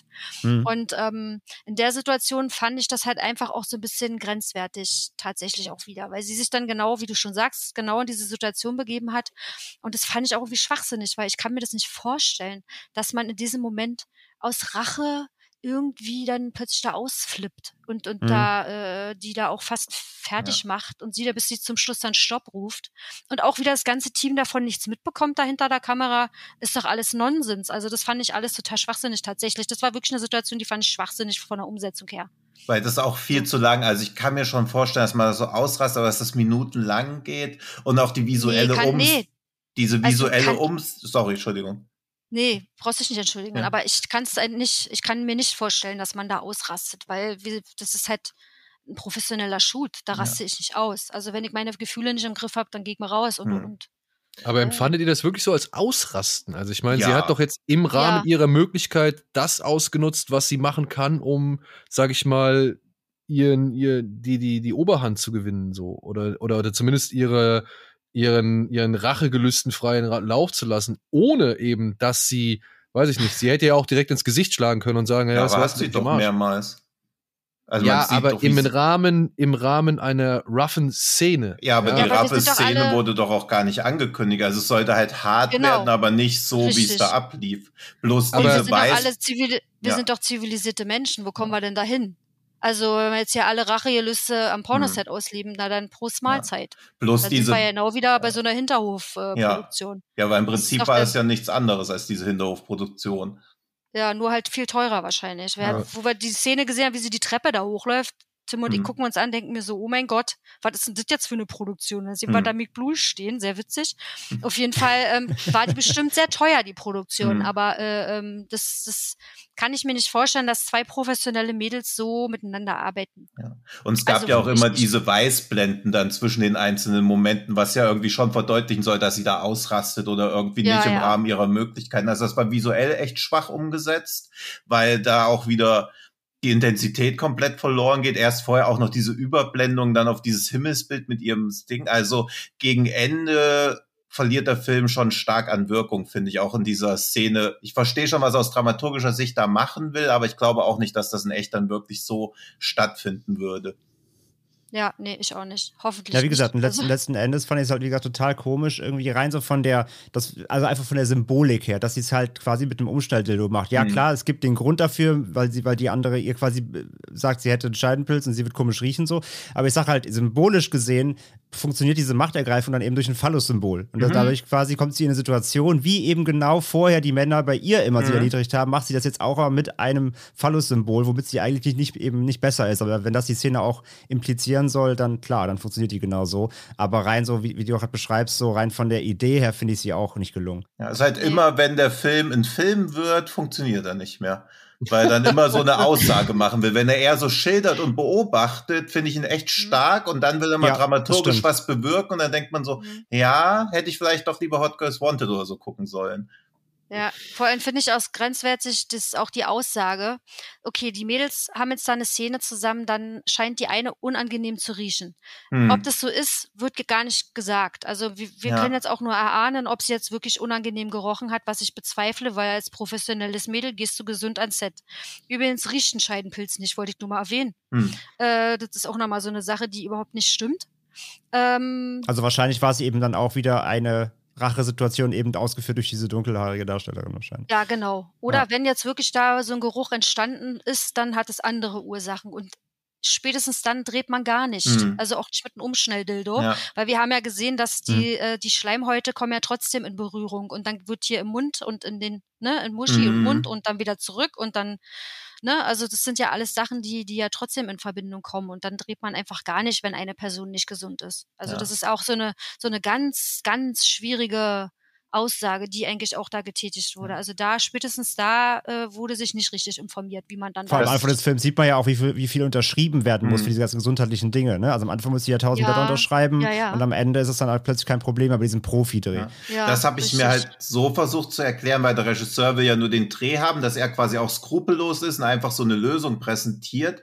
Aber dann hätte ja mhm. wieder die Schwarzhaarige sagen müssen, ey, das mache ich nicht Und dann, ja, wenn aber sie no drama. ja, und dann eben, dass es das wieder so versinnbildlicht, aber auch dann, wenn sie den Scheidenpilz hat, finde ich die ganze Situation schon sehr grenzfähig, wie du schon gesagt hast, dass sie das Mhm. machen. Und wenn sie keinen hatten, die das einfach nur so behauptet, könnte sie das ja sehr leicht entkräften. Also diese ganze Situation Eben, ja, sie wirkt hat einfach sehr gar nichts gesagt. scriptmäßig. Ja, eben. Und Naja, dann, aber wieso? Ich meine, Bella äh, hat ja auch eingetrichtert bekommen, kein Drama. Und sie Ja. hat ja, also, weißt du, Ja, die eine sagt ganz kühl, die eine sagt ganz kühl und klar, hier, ich glaube, da, das riecht streng und was Ja. weiß ich.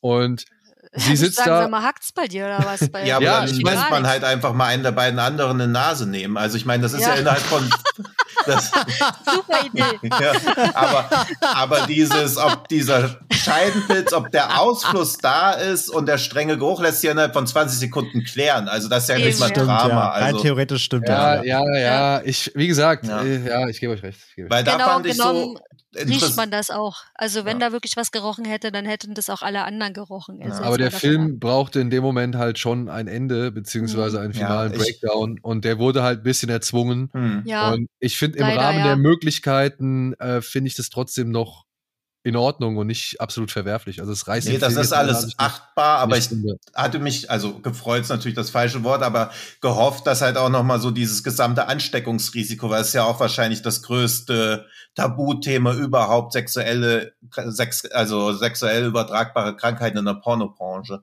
Weil es wurde zum Beispiel auch kein, nie, Mhm. kein einziges Kondom gesehen, oder? Also ich glaube, auf dem. Strap-on war ironischerweise ein Kondom drauf, aber sonst hat man halt auch kein einziges Kondom gesehen. Was hoffentlich auch nicht Branchenstandard wieder geworden ist, das weiß ich Doch. halt auch nicht. Es doch, wieder? doch. Okay. Also es gab mal eine Zeit lang, da gerade in Amerika durfte man eine Zeit lang nur mit Gummi drehen mhm. Und auch in diversen europäischen Ländern Mhm. war das so. Und es ist jetzt aber wieder alles ein bisschen aufgelockerter. Ähm, ich glaube, in Frankreich darfst du nur mit Gummi Mhm. immer noch drehen. Aber das weiß ich Wie, jetzt auch nicht so genau. wie passiert das, dass sowas wieder aufgelockert wird? Also muss ja ein Gesetz erlassen worden sein und dann Ja, wieder teilweise rückgängig?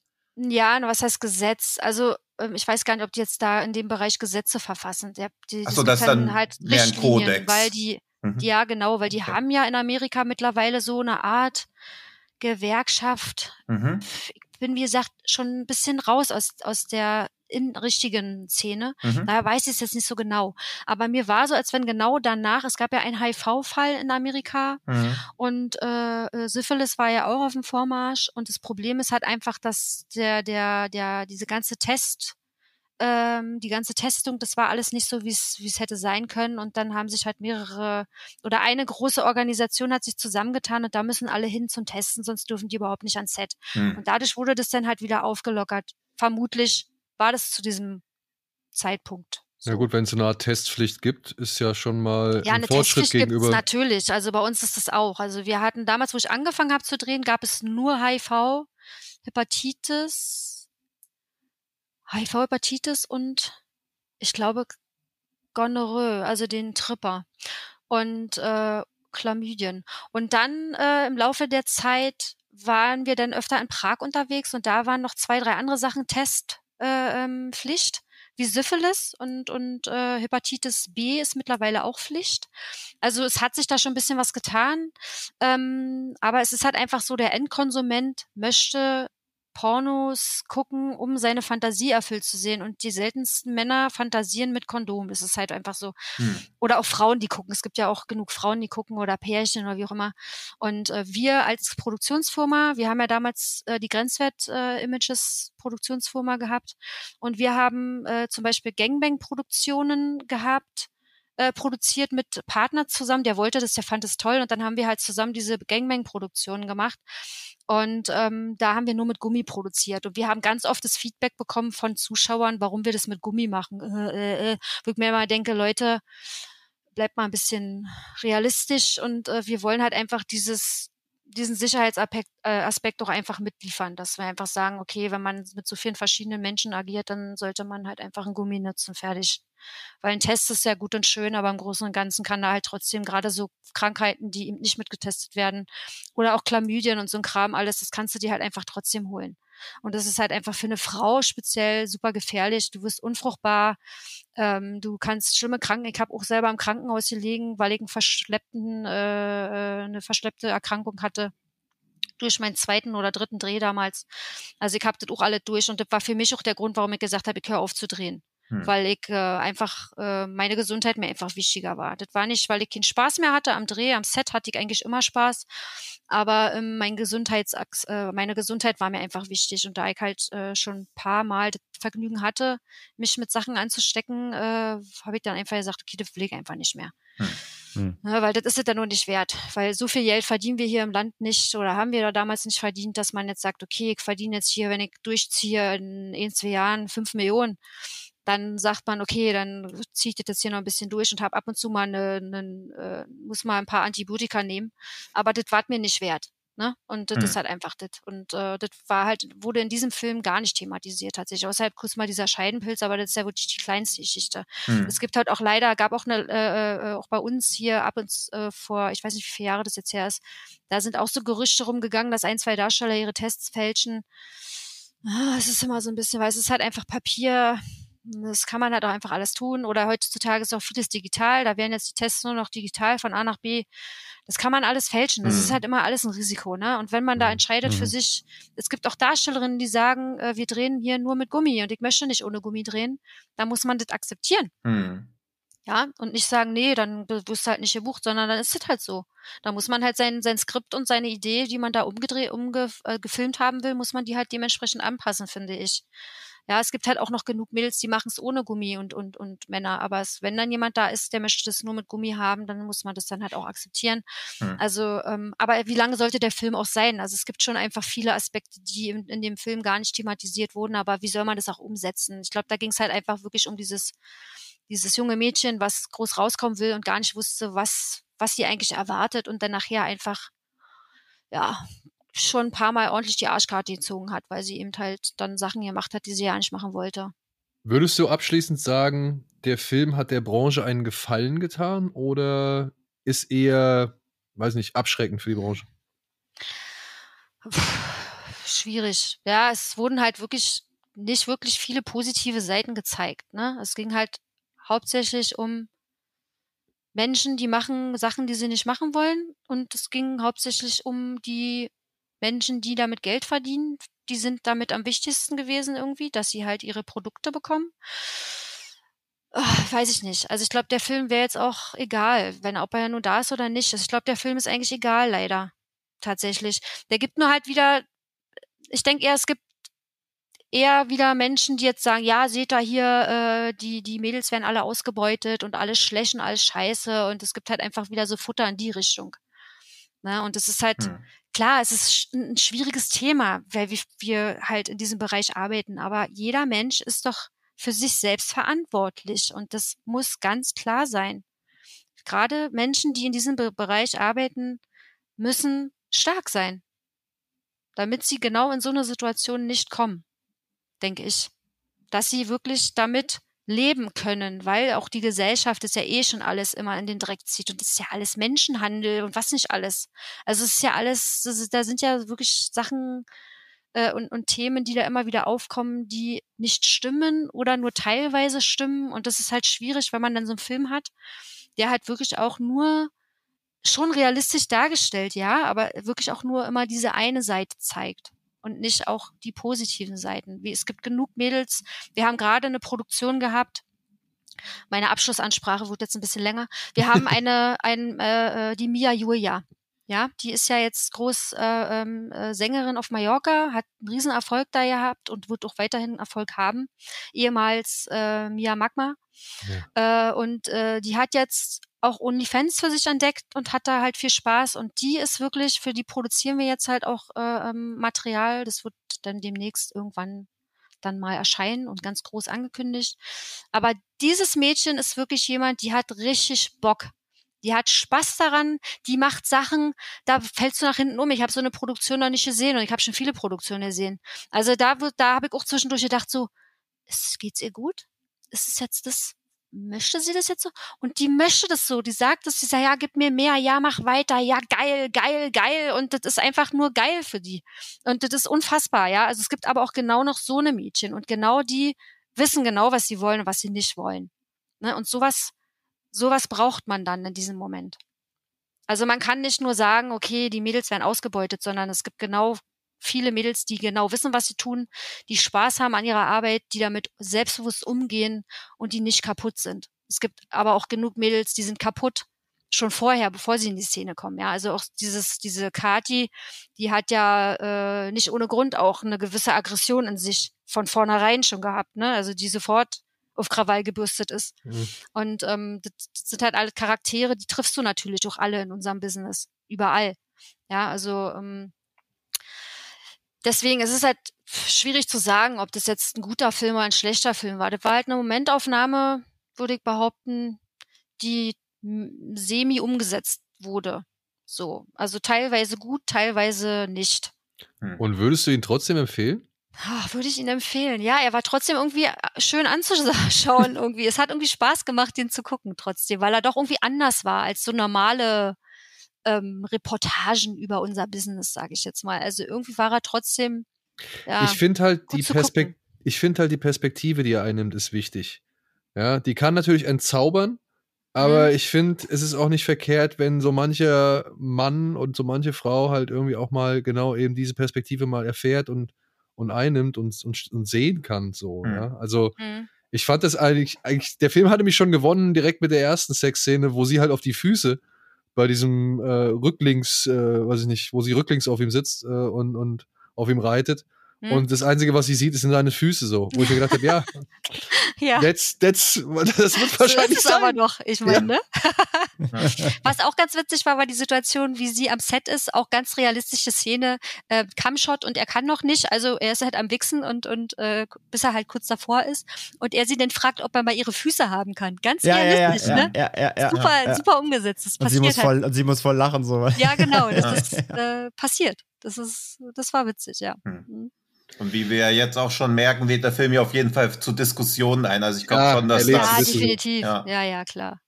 Also, auch wenn er schwierig vielleicht zum Teil zu betrachten ist, auch wenn er vielleicht die Branche jetzt nicht ganz im Det en Detail getroffen hat, aber ich muss sagen, ich habe den Film jetzt zum zweiten Mal gesehen und ich fand noch beim zweiten Mal hat er noch genug in mir ausgelöst, um mich zum einen abzuwenden oder irgendwie fassungslos zu machen, aber wie gesagt auch in seiner Betrachtungsweise immer noch zu wirken.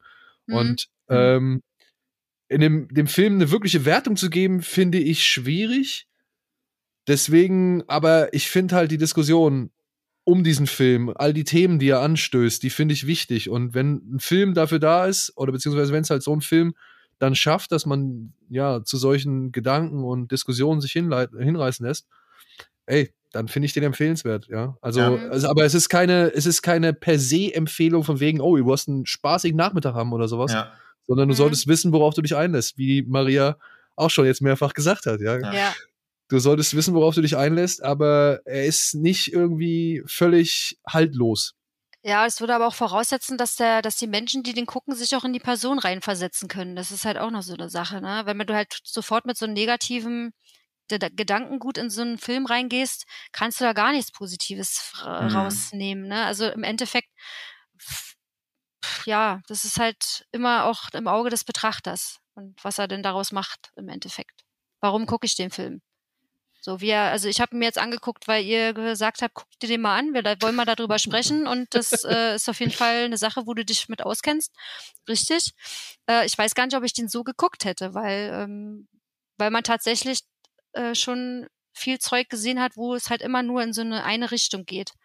Und das hat der Film schon geschafft. Das ist schon ein Stück weit einseitig war, aber irgendwie auch nicht. Also ich kann es irgendwie schlecht erklären. Also der Film war irgendwie trotzdem sehenswert. Es ist jetzt nicht ein totaler Scheißfilm. Ne? Also es ist irgendwie, man kann den trotzdem irgendwie gucken. Also so. du bereust es nicht? Nee, überhaupt nicht. Also er hat mich auch emotional mit, also ich habe hab auch Emotionen dabei empfunden. Ja, es ist ja auch, man muss ja bei Filmen auch irgendwie was fühlen und das hat mich auch überhaupt nicht kalt gelassen, die ganze Geschichte, ne? definitiv. Hm. Und ich konnte es auch nachvollziehen, aber eben auch nur, weil ich halt selber in dem Business unterwegs bin oder war. Ja, es halt, kommt halt immer darauf an, wer da guckt und mit was für einen Gedanken man daran geht. So. Aber ich hoffe, wir konnten euch da draußen ein paar gute Gedanken mit auf den Weg geben, auch wenn wir jetzt schon viel über diesen Film geredet haben. ja, ähm. guckt ihn euch an. ich fand ihn das deutlich cleverer. Wie hieß nochmal dieser Film, der auch über die Pornobranche, Mope? der lief auf dem Filmfest. Mope? Ja, genau. Ja. Mope? Weil der, den fand ich halt, also der hat ja auch wirklich, der wollte ja so auf Ekel und der war halt mehr gritty. Da fand ich Pleasure irgendwie cleverer auf jeden Fall. Also deswegen, es gibt schon, es gibt schon genug andere Filme oder auch eben Dokumentationen, die mit der Sache ja uncleverer umgehen, sag ich mal. Ja, Mope ist so hinterste Hinterhofproduktion. Genau. Irgendwie. Und das basiert wohl, also wenn ich das richtig in Erinnerung habe, basierte das auf einem wahren Fall, ja. wo halt mhm. zwei Jungs dann irgendwann auch Amok gelaufen sind und mit einem Samurai-Schwert um sich gehackt haben und so weiter. Was? Ja, ja. Weil die von der Branche so durchgeholt worden irgendwie. Ja, ja, aber der wollte halt so wirklich reindrücken. Der wollte so zeigen, dass das so richtig schäbig ist alles. Und das ah. war einfach nicht so clever. Also da, ah. da, zeigt Pleasure doch mehr Facetten des Ganzen, finde ich. Ja. Es war so eine Produktionsfirma, wo halt alle Darsteller sogar in der Produktionsfirma gepennt haben. Ja, also oh, schön, ja. Hm? Toll. Kenne ich nur von Showauftritten. Da war es dann auch zum Schluss so äh, irgendwie gang und gäbe, dass es dann hieß, nie Hotel kriegst du nicht, aber du kannst hier äh, im, im FKK-Club äh, irgendwie auf einer Matte pennen, wo ich dann gesagt habe, so nee, möchte ich nicht, möchte ein Hotelzimmer haben. so viel zu No Drama. Also ähm, ja. ja. Äh, ja, ganz merkwürdig tatsächlich. Ja. Mhm. Gut, aber auch faszinierend, dass selbst so eine Regisseurin wie Ninja, äh, Ninja T-Berg von Pleasure auch von diesem Hollywood-System verschluckt werden kann, weil was sie als nächstes wahrscheinlich macht, ist das Remake von Die Hexen von Eastwick. Also Ach sie ist von okay. Warner Brothers zumindest schon unter Option dafür genommen worden. Okay. Ja, vielleicht kriegt die ja einen netten Dreh drauf. Also, Na, ich meine, der hat ja auch ein paar Awards gewonnen, ne? Irgendwie vier Awards ja. hat er gewonnen und war irgendwie mhm. siebenmal nominiert. Also es ist schon. Der ist schon nicht schlecht. Also ich finde, ja. also auch die, die, die Art und Weise, wie es gefilmt ist, fand ich interessant. Es ist wirklich gefilmt wie, wie im Porno. Der ganze ja. Film ist gefilmt wie ein Porno. Also ja, ja, das stimmt, das stimmt. Nicht irgendwie, du hast jetzt nicht einmal das Gefühl, ich gucke jetzt hier einen Kinofilm, ja. sondern das ist halt wirklich so, okay, da hat einer eine gute Kamera, ja. Aber trotzdem, die Kameramänner wissen anscheinend mhm. auch, wie sie sonst andere Sachen so fokussieren, ja. Ja. Ja, ja, das, ja, das war halt wirklich, das war genau, das sind so clever, das sind die cleveren Beobachtungen im Film eben, mhm. finde ich, wo man merkt, dass sie sich da mit dem Thema auseinandergesetzt haben, nicht einfach gesagt haben, wir machen jetzt mal einen Film über Pornos ja. und so. Ja. Sondern die Beobachtungen, die drin sind, die sind schon sehr detailliert, das muss man halt schon sagen, mhm. ja. Und ich finde halt vor allem halt eben auch die Hauptdarstellerin fantastisch. Diese Sophia Kappel ist, das ist, ein, das ist eine Debütrolle, ne? Die hat vorher noch, nicht, ja, keinen voll, Film gedreht. Ja. Also die fand ich krass. Ja, definitiv. Mhm. Gerade auch diese, diese Vergewaltigungsszene, unfassbar, dass sie das so gemacht hat, also wirklich also ihre Performance ist, ist wirklich gut, ja. ja. Das finde ich absolut. Die hat was drauf. Auch dieses abgefuckte Gesicht, was sie ja. hat. Dieses Ich habe keinen Bock Gesicht, das hat sie super umgesetzt.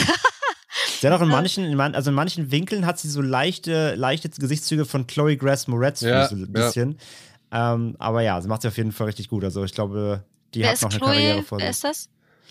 Oh, äh, die hat Was sehr viele Kick, Filme gemacht. Kick-Ass zum Beispiel. Oder also auch eine, okay, auch eine Schauspielerin. Eine Schauspielerin ja. Amerikanische Schauspielerin, ja. Okay.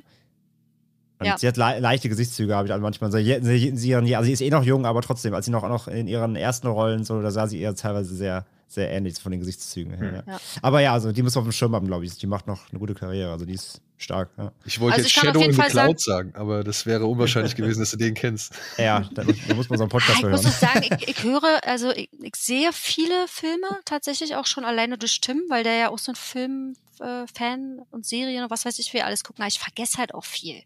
Ne? Also das sind halt für mich persönlich keine wichtigen Sachen, die präge ich mir nicht ein. Ne? Man muss ja Sachen auch wirklich als wichtig empfinden, dass man sie sich einprägt. Und bei mir ist es tatsächlich bei vielen Filmen so, ich sehe die und habe auch Spaß, aber ich vergesse sie dann auch wieder. Äh, und wisst dann drei Wochen später nicht, dass ich die nicht gesehen habe. Also hm. kann halt mal vorkommen. Deswegen, und wenn man mich dann um nach Schauspielern fragt, na, wer war das? Also schwierig.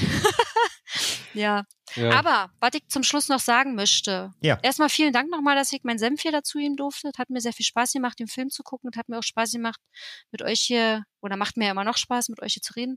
Aber wenn man auch mal positive Seiten hören möchte, dann können natürlich auch äh, die Zuschauer, die wertenden äh, Zuhörer äh, auch mal zum Grenzwert-Podcast drüber schauen, hören, wie auch immer weil da gibt's natürlich auch positive Seiten aus unserem Business, äh, die man da so erzählt und hört und auch Tipps und Ratschläge, wenn man da doch mal überlegt, äh, vielleicht äh, mal reinzuschnuppern in die Szene. Also bei uns hört man nicht nur negative Sachen, sondern auch ganz viele positive Sachen und, und auch Sa äh, Hintergrundinformationen, die man vielleicht so nicht wusste. Ähm, ja, Ne? Ja, Tino, mhm. falls du mal umschulen willst, also hör mal rein. Ne? ähm, nee, genau, also Grenzwert-Podcast, den, den, machst du jetzt zusammen mit Tim, genau. genau. Äh, den gibt es überall, wo man Podcast hört, ne, auf Spotify, iTunes Richtig. und Co. Genau, ja. hört unbedingt rein. Ja, verlinken mhm. wir auch auf jeden Fall in den Show Notes äh, den, den Link zu eurem Podcast. Vielen Gerne Dank. reinhören, genau, wenn man mehr von dir hören möchte. Wundervoll. Dann würden wir, glaube ich, an dieser Stelle jetzt eine kleine Unterbrechung machen mhm. und verabschieden mhm. uns allerherzlichst von Maria. Vielen, vielen Dank, dass du dir die Zeit genommen hast, nochmal hier so ausführlich zu dem Film zu sprechen. Das hat uns sehr, sehr viel Spaß gerne. gemacht. Und ja, vielleicht ergibt sich ja die eine oder andere Gelegenheit demnächst ja, nochmal. Genau. Und dann nochmal schönen Gruß an Tim. Richtig aus. Vielen Dank. Dann euch noch viel Spaß. Dankeschön. Danke. Ja, danke ja. fürs Dasein und ja, bis bald. Danke bis für deine Einblicke. Tschüss. Tschüss. Ciao. So, ja, das war doch ein sehr schönes wie auch sehr langes Gespräch. Hat sehr aufschlussreich. Ein, ja, sehr aufschlussreich und sehr informativ. Und ja, aber auch sehr lang. Und es hat leider so ein bisschen unseren Zeitrahmen ein wenig gesprengt. weshalb wir uns jetzt bei der folgenden Präsentation ein wenig kürzer fassen wollen als üblich. Aber das Wobei hat sich jetzt sicherlich keinerlei, keiner von den Hörerinnen und Hörern beschweren werden, weil äh, ich glaube, denen kann es ja nicht lang genug sein. Ja, ja, ja, ja. ja. Ähm, genau. Wir wollten eigentlich noch etwas länger über Yellow Jackets sprechen. Das ist eine Serie, die jetzt gerade bei Sky gestartet ist. Vier Folgen sind momentan erhältlich. Wahrscheinlich heute ab Montag, wenn der Podcast rauskommt, äh, dürften zwei weitere dazukommen. Und ich reiß kurz mal die Handlung runter. 1996 reist ein weibliches Highschool-Fußballerinnen-Team aus New Jersey zu einem nationalen Turnier nach Seattle. Doch das Flugzeug gerät in Turbulenzen, stürzt über Kanada ab und lässt die Überlebenden des Unglücks tief in der Wildnis zurück. 19 Monate lang müssen sie fortan ums Überleben kämpfen. Eine Parallelhandlung zeigt währenddessen das Leben der verbliebenen Frauen im Jahr 2021 und welche Auswirkungen das Unglück auf ihr heutiges Leben genommen hat. That's it. Das ist ja. die offizielle Angabe?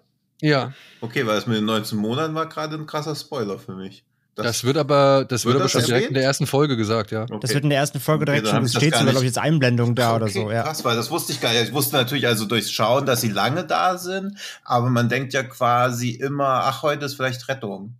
Also, dass das ja, quasi ausgeschlossen ist, war mir gar nicht so bewusst. Das wurde direkt am Anfang der ersten Folge, glaube ich, sogar über einen Fernsehbericht oder einen Zeitungsartikel genau. ähm, ähm, vermittelt. Das wird, das wird einem direkt eingeordnet, ja, ja.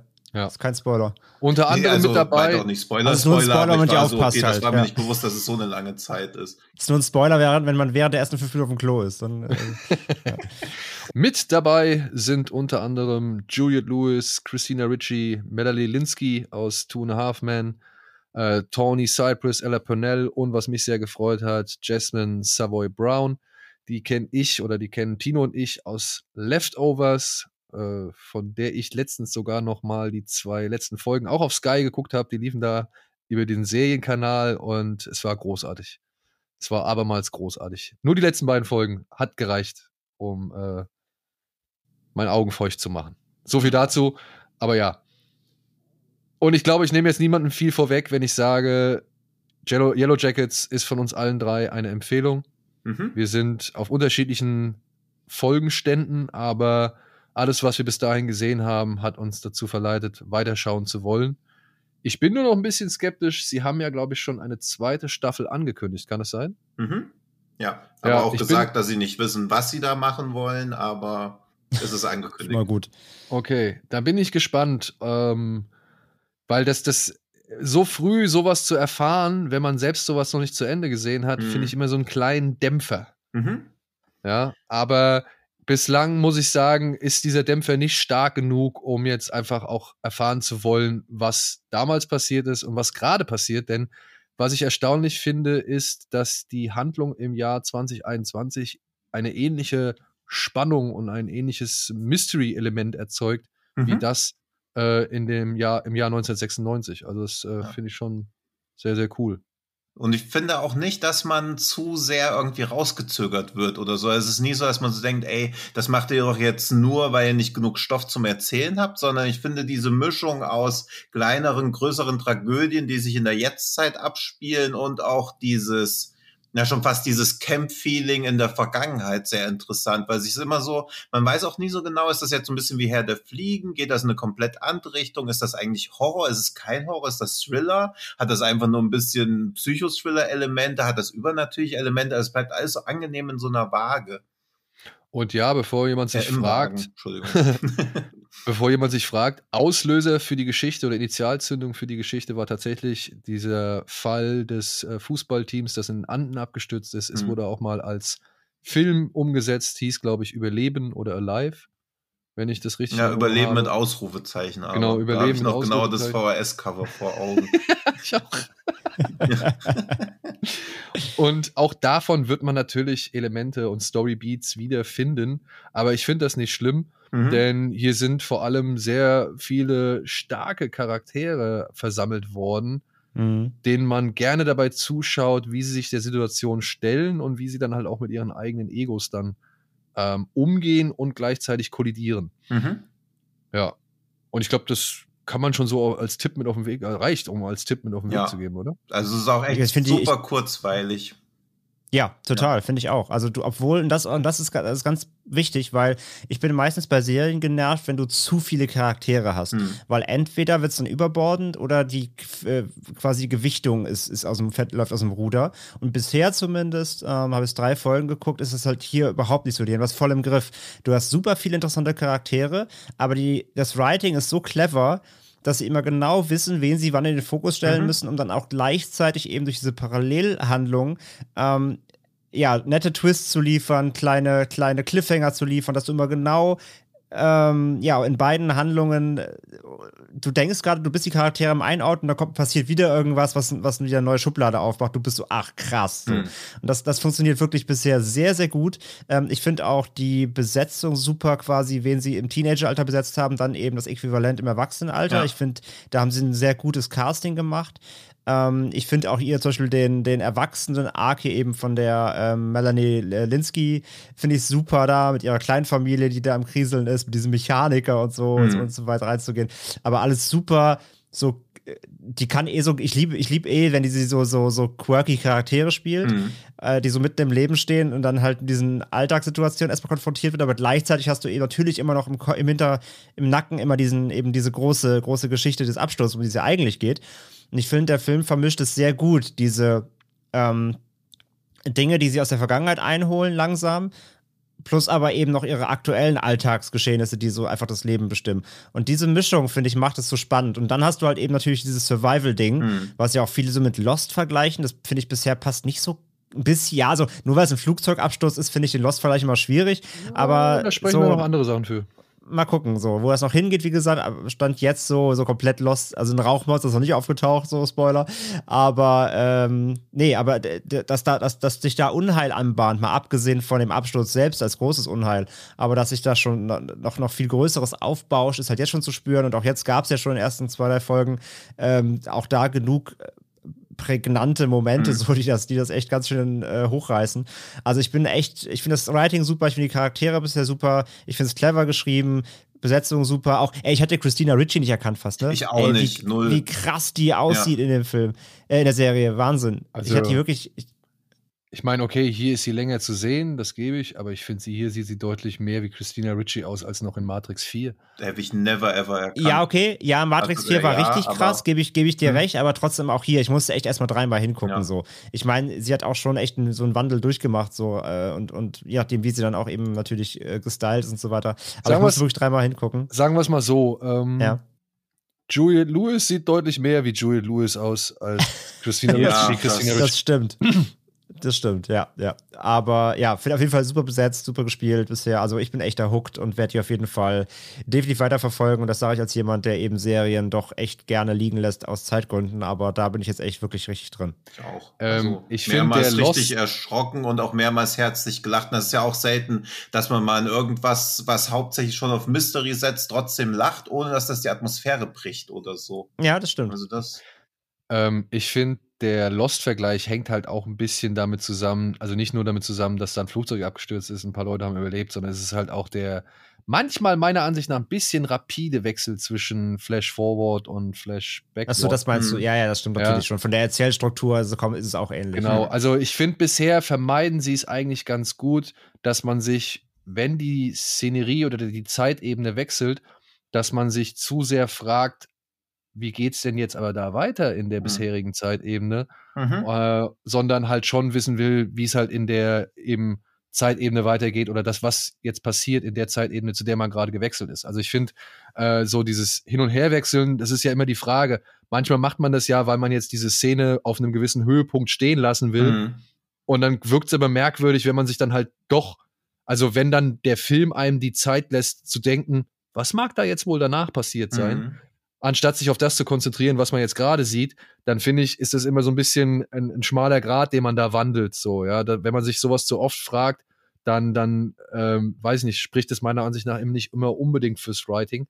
Aber hier muss ich sagen, schaffen sie halt die Übergänge genau zu den richtigen Stellen oder zu den richtigen Zeiten. Hm. Das, so dass man sich diese Fragen gar nicht stellen will, weil man eine so hohe Frequenz und auch so kurze Zeitebenen oder so kurze Schnipsel immer nur hat, dass das schon fast, ähm, ja, wie soll man sagen, so ein Informationsüberschuss ist, hm. mit dem man dann arbeiten muss und gar nicht erst die Zeit kriegt, um eben sich zu fragen, was wäre jetzt eigentlich passiert, wenn man die Szene weitersehen würde. So. So, so viel dazu. Yellow Jackets auf Sky. Zieht's euch rein. Lohnt sich. Gut.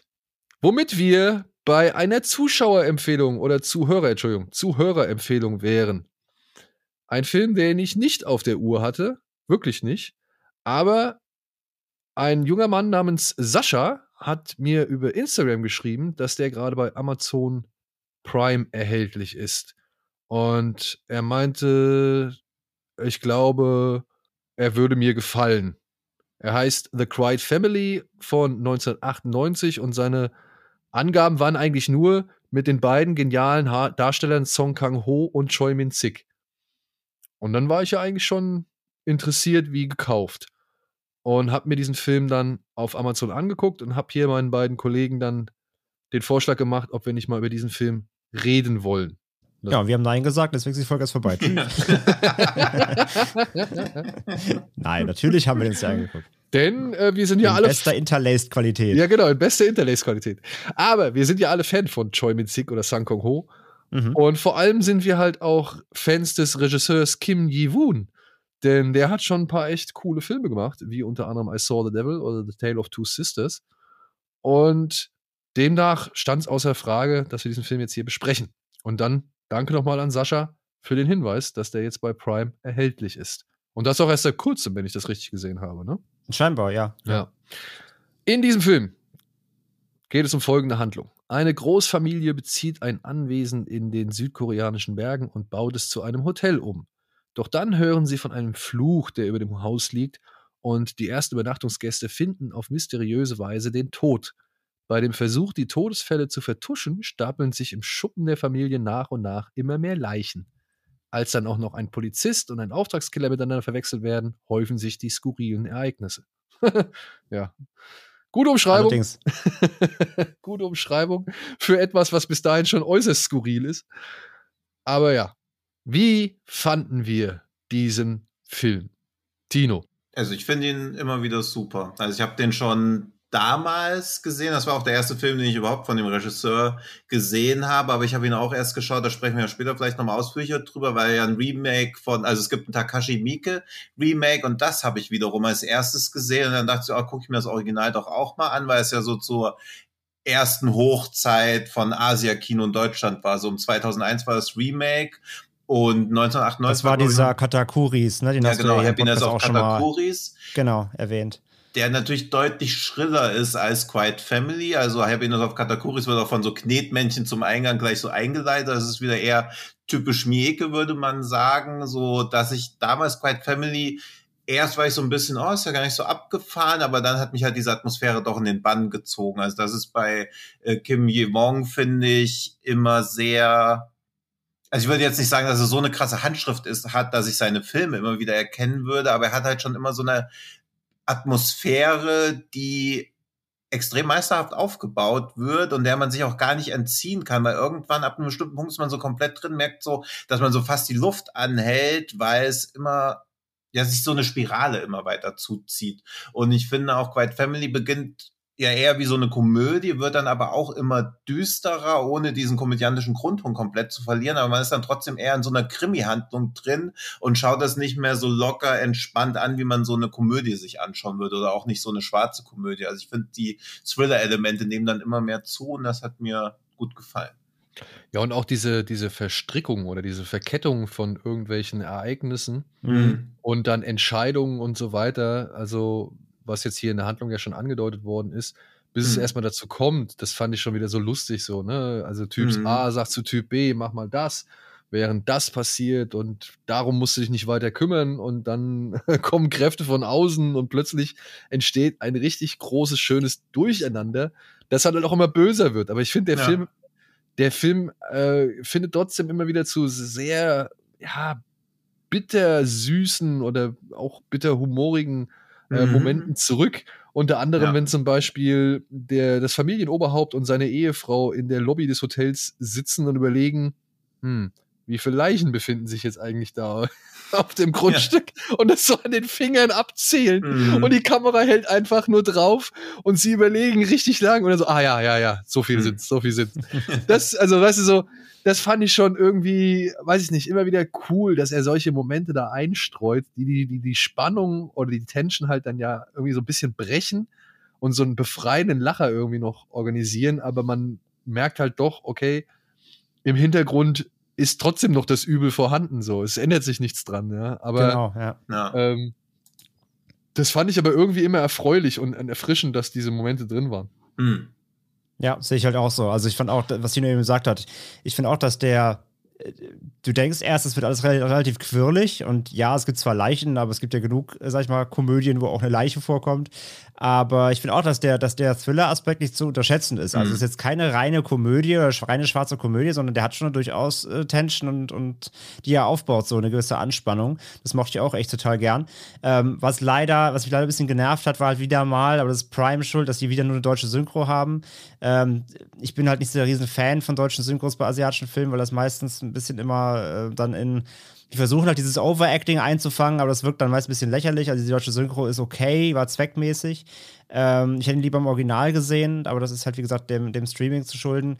Aber trotzdem ähm, hatte ich auch eine gute Zeit mit dem Film. Ich fand, der ist auch relativ kurzweilig mit seinen knapp 100 Minuten trotzdem, weil er eben auch ein relativ hohes Tempo hat, weil er viele Charaktere einführt und wieder ausführt, gezwungenermaßen. ähm, äh, dann so ein, zwei Szenen waren noch echt unangenehm. Da gab es so ein, zwei Rapey-Momente, auch wo, die, wo der, der, Typ mhm. im Wald da so übergriffig werden will. Das war so ein bisschen unangenehm, aber ja, gut, da gibt es auch die Quittung dann für. Ähm, aber insgesamt wirklich war ich auch echt angetan und ich gehe auch mit, mit Tino mit. Ähm, er, er, hat immer so eine gewisse gewissen Bann, in den er reinzieht. Ja, ja, egal, dass halt eben so eine extreme Situationen sind wie I Saw the Devil, also wo du ja, also wo es halt wirklich brutal und düster wird, wo er reinzieht, oder eben hier, wo er dich halt so zwischen Leichtfüßigkeit, aber trotzdem auch irgendwie einer gewissen, einer gewissen Anspannung irgendwie immer hin und her schwanken lässt. Ähm, ich finde halt, er schafft es immer, dass Filme dich aber nicht loslassen oder dass, dass mhm. seine Filme auch keine Szenen haben, die dir gleichgültig sind. Also du hast, du hast, du hast keine Szene, die jetzt irgendwie langweilt. Es ist immer was los. Entweder lernst du irgendeinen Charakter kennen, du lernst irgendeinen Zusammenhang kennen, es wird irgendwas gegeneinander ausgespielt.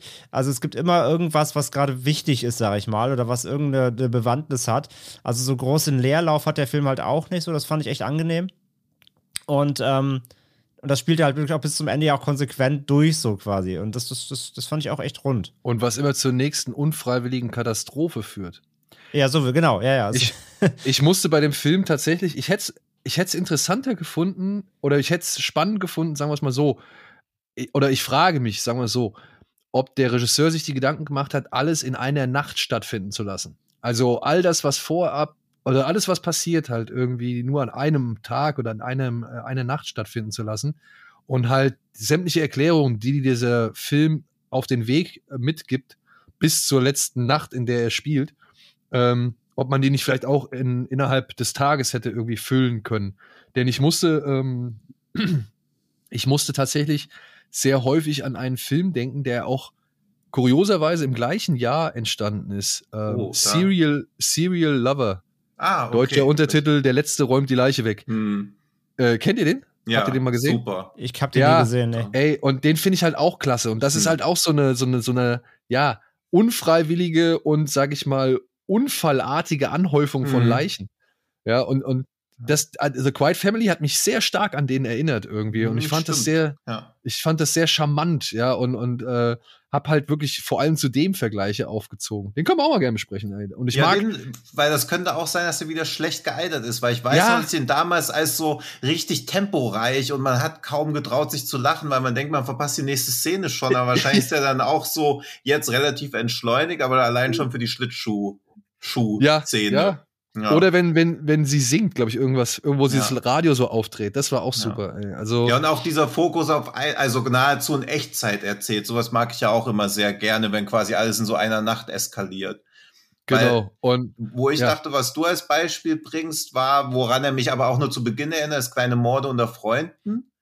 Kann man natürlich auch so sehen, ne? Ja, aber der dann natürlich eine andere Richtung nimmt. Also Serial Lover passt schon deutlich mehr auch von der Menge an ja, Pech gehabt Leuten. aber jetzt mal eine Frage. Ähm, was, weil es mir dann, dann doch irgendwo ein bisschen aufgefallen ist und sie ja auch immer wieder die Nachrichten schauen und so weiter.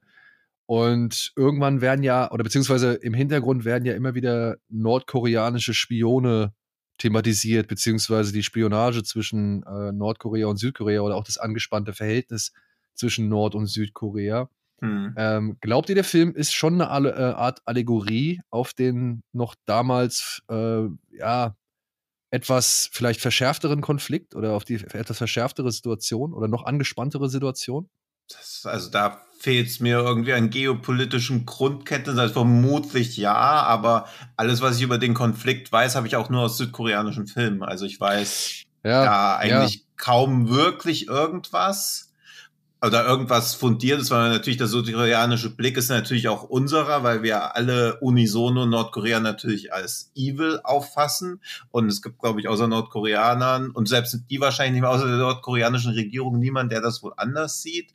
Aber der Blick ist natürlich immer sehr emotional gefärbt. Also es ist ja quasi immer der richtige Blick. Deswegen wird das Thema in Südkorea wahrscheinlich auch immer eine große Rolle spielen. Und natürlich baust du es wahrscheinlich auch in deinen Film ein, aber ob er eine komplette Allegorie sein mag, das kann ich halt leider nicht ich meine, ja, vielleicht halt gerade auch mit diesem sehr Auftragskiller, äh, mhm. Polizist, Polizei, das gegeneinander und aber geht mir genau wie Tino. Ich sag mal so, The Wailing ist deutlicher in seinen äh, ja. politischen Aussagen. Hier ist es wäre wär, wär auch nur Spekulation. Ja. ja. Aber The Wailing kom, kam oder ja doch, The Wailing kam ja zu einem viel späteren Zeitpunkt. Als ja, ja klar, klar. Ich meine, vielleicht noch nicht so, so ein bisschen im Genre sprechend.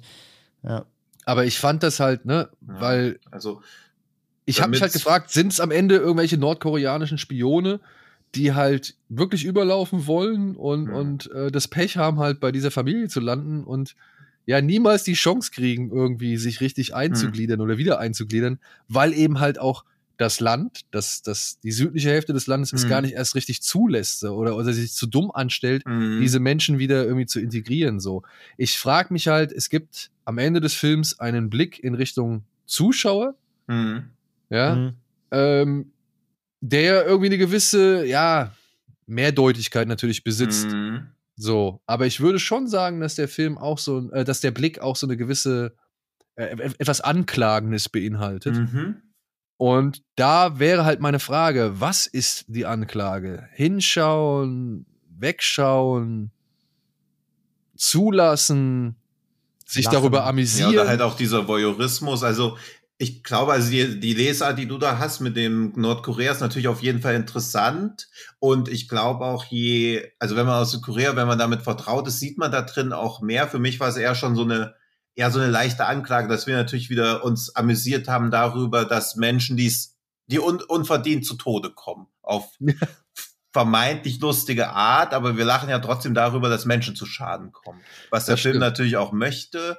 Also ich habe es eher als so eine generelle, also nicht so ein Michael Hanecke-Ding, aber schon so, dass der Zuschauer auch dann so hinterfragt wird, okay, auf wessen Seite stehst du hier eigentlich? Ja, ja, genau. Wir, ja gucken ja, wir gucken ja einer Mörderfamilie zu und denken uns ganz ach, ach, ja. ach, diese Familie. Ja. Die sind aber, die sind aber welche, genau, und bringen eigentlich Leute um. Hoffentlich geht's ihnen gut. ja. Und hoffen halt auch dann, wenn sie es an den Fingern abziehen, dass noch ein paar Finger da, oder dass sie irgendwann die Zehen noch brauchen. Also das ist ja auch sowas, was, wo man aber natürlich bei jedem Film ist man ja irgendwie mitschuldig. Also auch bei einem Slasher, dass man quasi auf den ersten Kill wartet, ist ja schon grundfalsch eigentlich.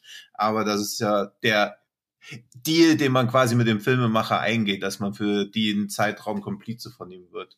Ja. Ja, damit ich Nordkorea, Südkorea Konflikte durchblick, muss der Film aber maximal so subtil wie Joint Security Area sein, sonst habe ich Probleme.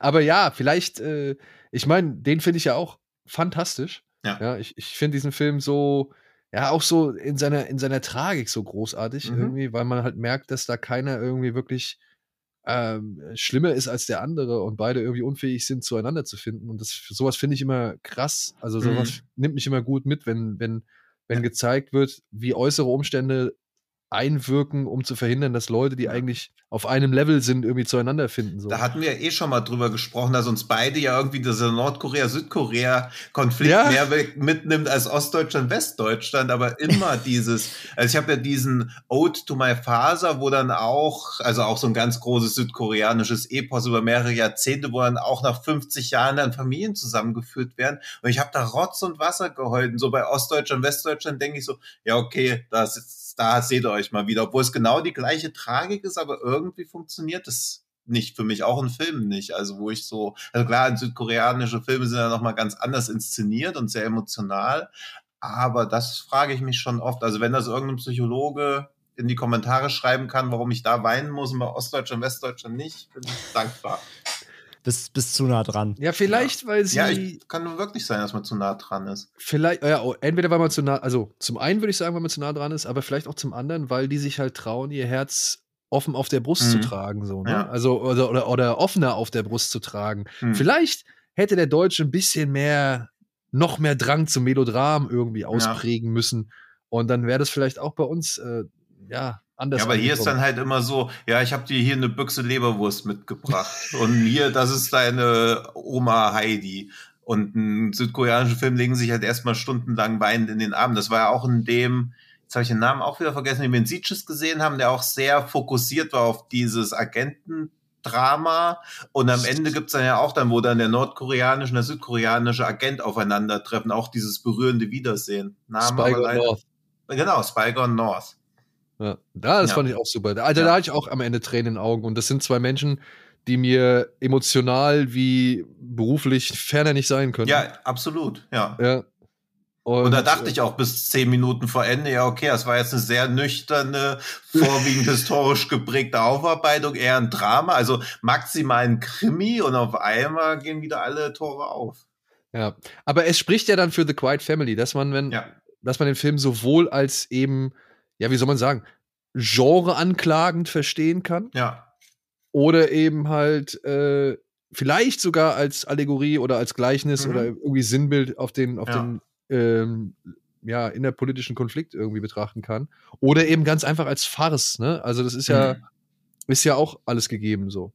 Ja, und das würde ich bei dem Regisseur, also er hat ja schon viel auch so Genre-Sachen gemacht, aber er hat ja auch diesen Age of Innocence, also er hat ja auch immer schon politische Blicke auf Südkorea geworfen und ich würde auch mutmaßen, dass bei A Tale of Two Sisters auch noch viel Metatext drin ist, der uns halt verborgen bleibt, was das betrifft.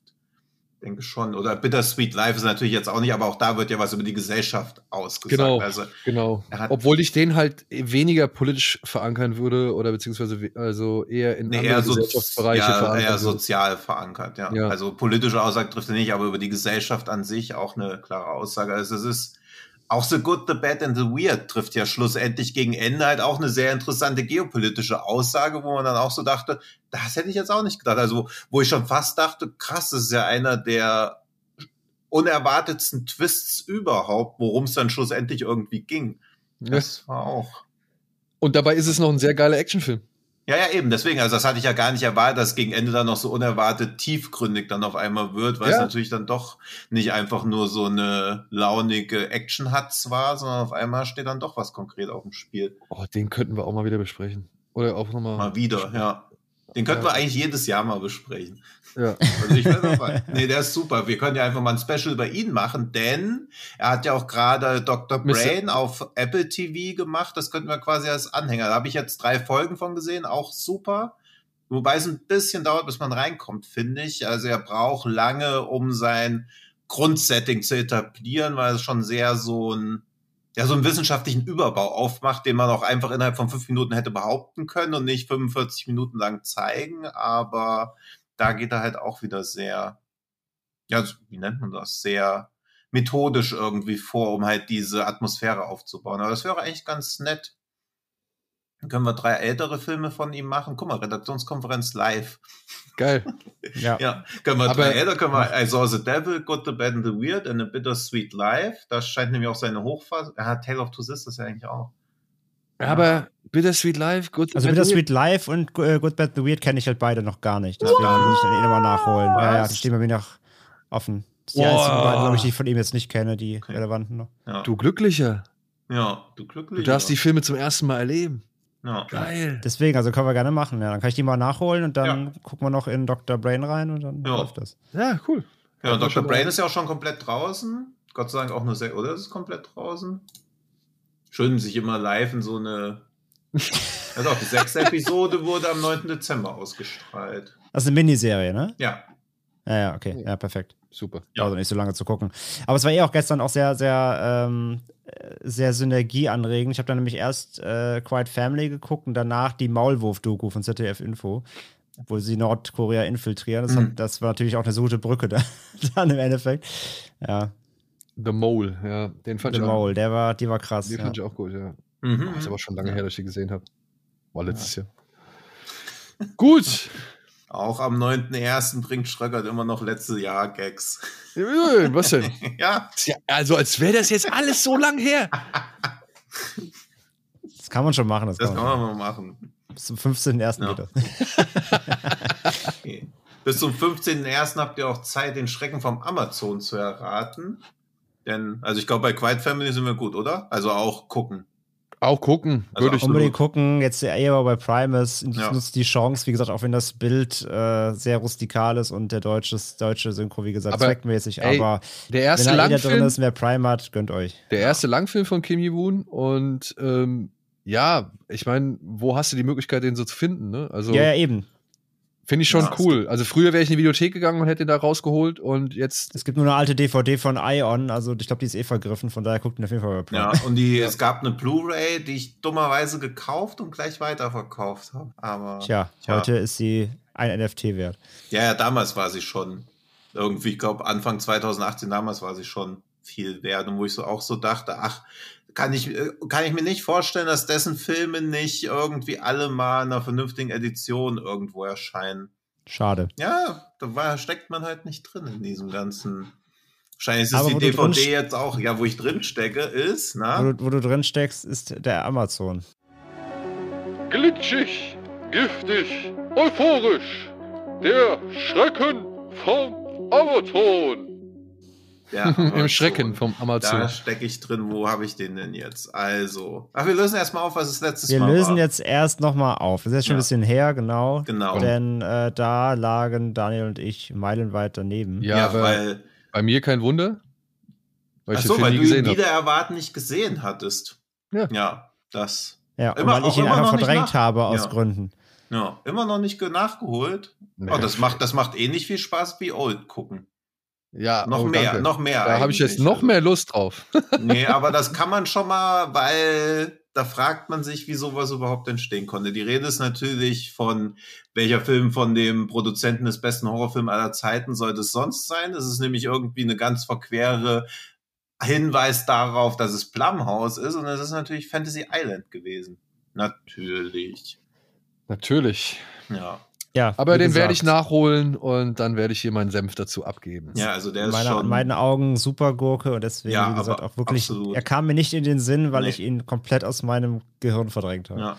Das hatte ich euch ja schon prophezeit, dass man das Ding gesehen hat, dass das so schlecht ist, dass man es eigentlich nicht vergessen kann, aber man vergisst es einfach. Weil, also ich hatte ja auch Spaß mit. Ich habe den im Kino gesehen und mehrmals gedacht, das kann ja nicht sein. Also. Wer war das? Ja, wer war das? Warum war das? Und wie, wie Luis Guzman da mitspielt und mit was für einer Komplettverweigerung er den Film macht. Das ist Wahnsinn. Also das ist echt beeindruckend, wie man da komplett während der Dreharbeiten schon sagt, ich habe keinen Bock auf diesen Scheiß hier. Ich, ich sag einfach, ja, was niemand, hatte niemand Bock. Ja. Das merkt man halt im ganzen Film an, dass da niemand ja. Bock drauf hatte. Ja, aber dann auch diese übertrieben groß inszenierten Szenen, wo man so denkt, wie soll es denn jetzt gruselig? Wie soll eine riesengroße Poolparty, wie soll da auch eine annähernd Grusel entstehen? Ja, echt weirder Film. Naja, diesmal habe ich. Oh Gott, jetzt hätte ich fast den Film gesagt. diesmal habe ich Piep dabei. Ja. Diesmal habe ich Tune für euch zum Erraten rausgesucht. Nein, diesmal habe ich aber einen Film, von dem ich, warte, ich guck mal, was ihr da gemacht habt auf Letterboxd. Das haben wir ich beide würde, nicht gesehen. Nee, nee, ich würde sagen, Daniel hat 4 gegeben und Hacker hat 4,5 gegeben. So, jetzt hätte ihr auch kurz am Tippen hören können, wie viele Buchstaben der Titel hat. So. Jetzt bin ah. ich aber ah. gespannt. Du hast ihn wahrscheinlich wieder nicht gelockt. wieder nicht gelockt? Daniel lockt alles. Das kann nee. gar nicht sein. Wer nicht gelockt hat, hat er nicht nee, gesehen. Tatsächlich. Okay. Habt ihr beide andere Wertungen als von mir prognostiziert gegeben? Tja, das ist natürlich dann euer, euer Problem. ja, jetzt. Also. Aber wenn du ihn schon so hoch ansetzt, heißt es, es ist eigentlich ein Film, den in deinen Augen gut ist, der jetzt aber eine schlechte Review kriegt. Äh, ja, also eine ein Sterne. Also ich finde ihn ja auch nicht so mega, aber es ist ein Film, der schon als Klassiker gilt. Und du okay. findest ihn geil? Ich finde ihn gut. Aber besser als unsere Wertung? also ich bin, ich bin eher bei André als bei deiner Wertung. Oh. Mhm. So. Also das heißt, André findet den besser als ich? Mhm. Mhm, okay. Was doch immer der Fall ist. Ja, mal gucken. Oder? Also ich finde dich schon strenger wertend als André. So, also los geht's jetzt. Hört gut zu, spitzt eure Öhrchen. Da war auch schon der erste Tipp drin versteckt. Ich habe jetzt keine Lust, eine große Einleitung zu meiner Rezension zu schreiben. Der Film hat meine Grundstimmung gerade solide gedrückt. Um es kurz zu machen, jetzt folgen noch sieben Absätze um es kurz zu machen, ich bin generell ein großer Fan von Slasher, Splatter und sonstigen Horrorfilmen, dementsprechend wohl auch relativ abgehärtet, was Gewalt bzw. deren explizite Darstellung im Film und oder Spielen betrifft. Auf XXX bin ich über diverse Foren gekommen, in denen dieser Film in die Kategorie besonders heftig oder ähnliches eingetragen wurde. Aber jetzt zum Film. Stinkend langweilig. Sorry, aber ich wollte den zwischendurch mehrfach ausmachen, konnte ihn aber mit Hängen und Würgen bis zum Ende anschauen. Der ganze Film ist sowas von vorhersehbar. Die Protagonisten nerven Tiere tierisch und Spannung ist einfach keine vorhanden. Dieser Film entspricht dem typischen Klischee, bei dem der Killer auch einfach nicht stirbt und der Film dadurch unnötigerweise ewig in die Länge gezogen wird. Die Effekte an sich sind in Ordnung, allerdings an einigen Stellen etwas arg übertrieben. Fazit. Wer sich mit dem Genre bisher nicht beschäftigt hat, kann sich den Film anschauen. Wer allerdings jemals einen Horrorfilm in seinem Leben gesehen hat und oder auch Filme wie Saw, Wreck oder Ring eher langweilig fand, sollte sich XXX nicht ansehen alles im einen einfach ein schlechter 0815-Film, wie es schon tausende vorher gab, ohne innovative Ideen, der einfach nur abgetroschen wirkt und sich wichtiger nimmt, als er ist. Jetzt ist es doch schon wieder mehr geworden, als anfangs erwartet, wie ich hier geschrieben habe. Ich sage Hatchet. Hm. Hm. Mhm. Ich sag House of the Devil. Nee, wie heißt der House of Thousand Corpses von, von Rob Zombie, sage ich. Ach so, ja. Okay, ich tue so, als ob ich es notiere. Und ob ihr richtig steht oder nicht, seht ihr, wenn das Licht angeht. Ja, nächste, nächste Woche. Woche. ja. Nächste Woche.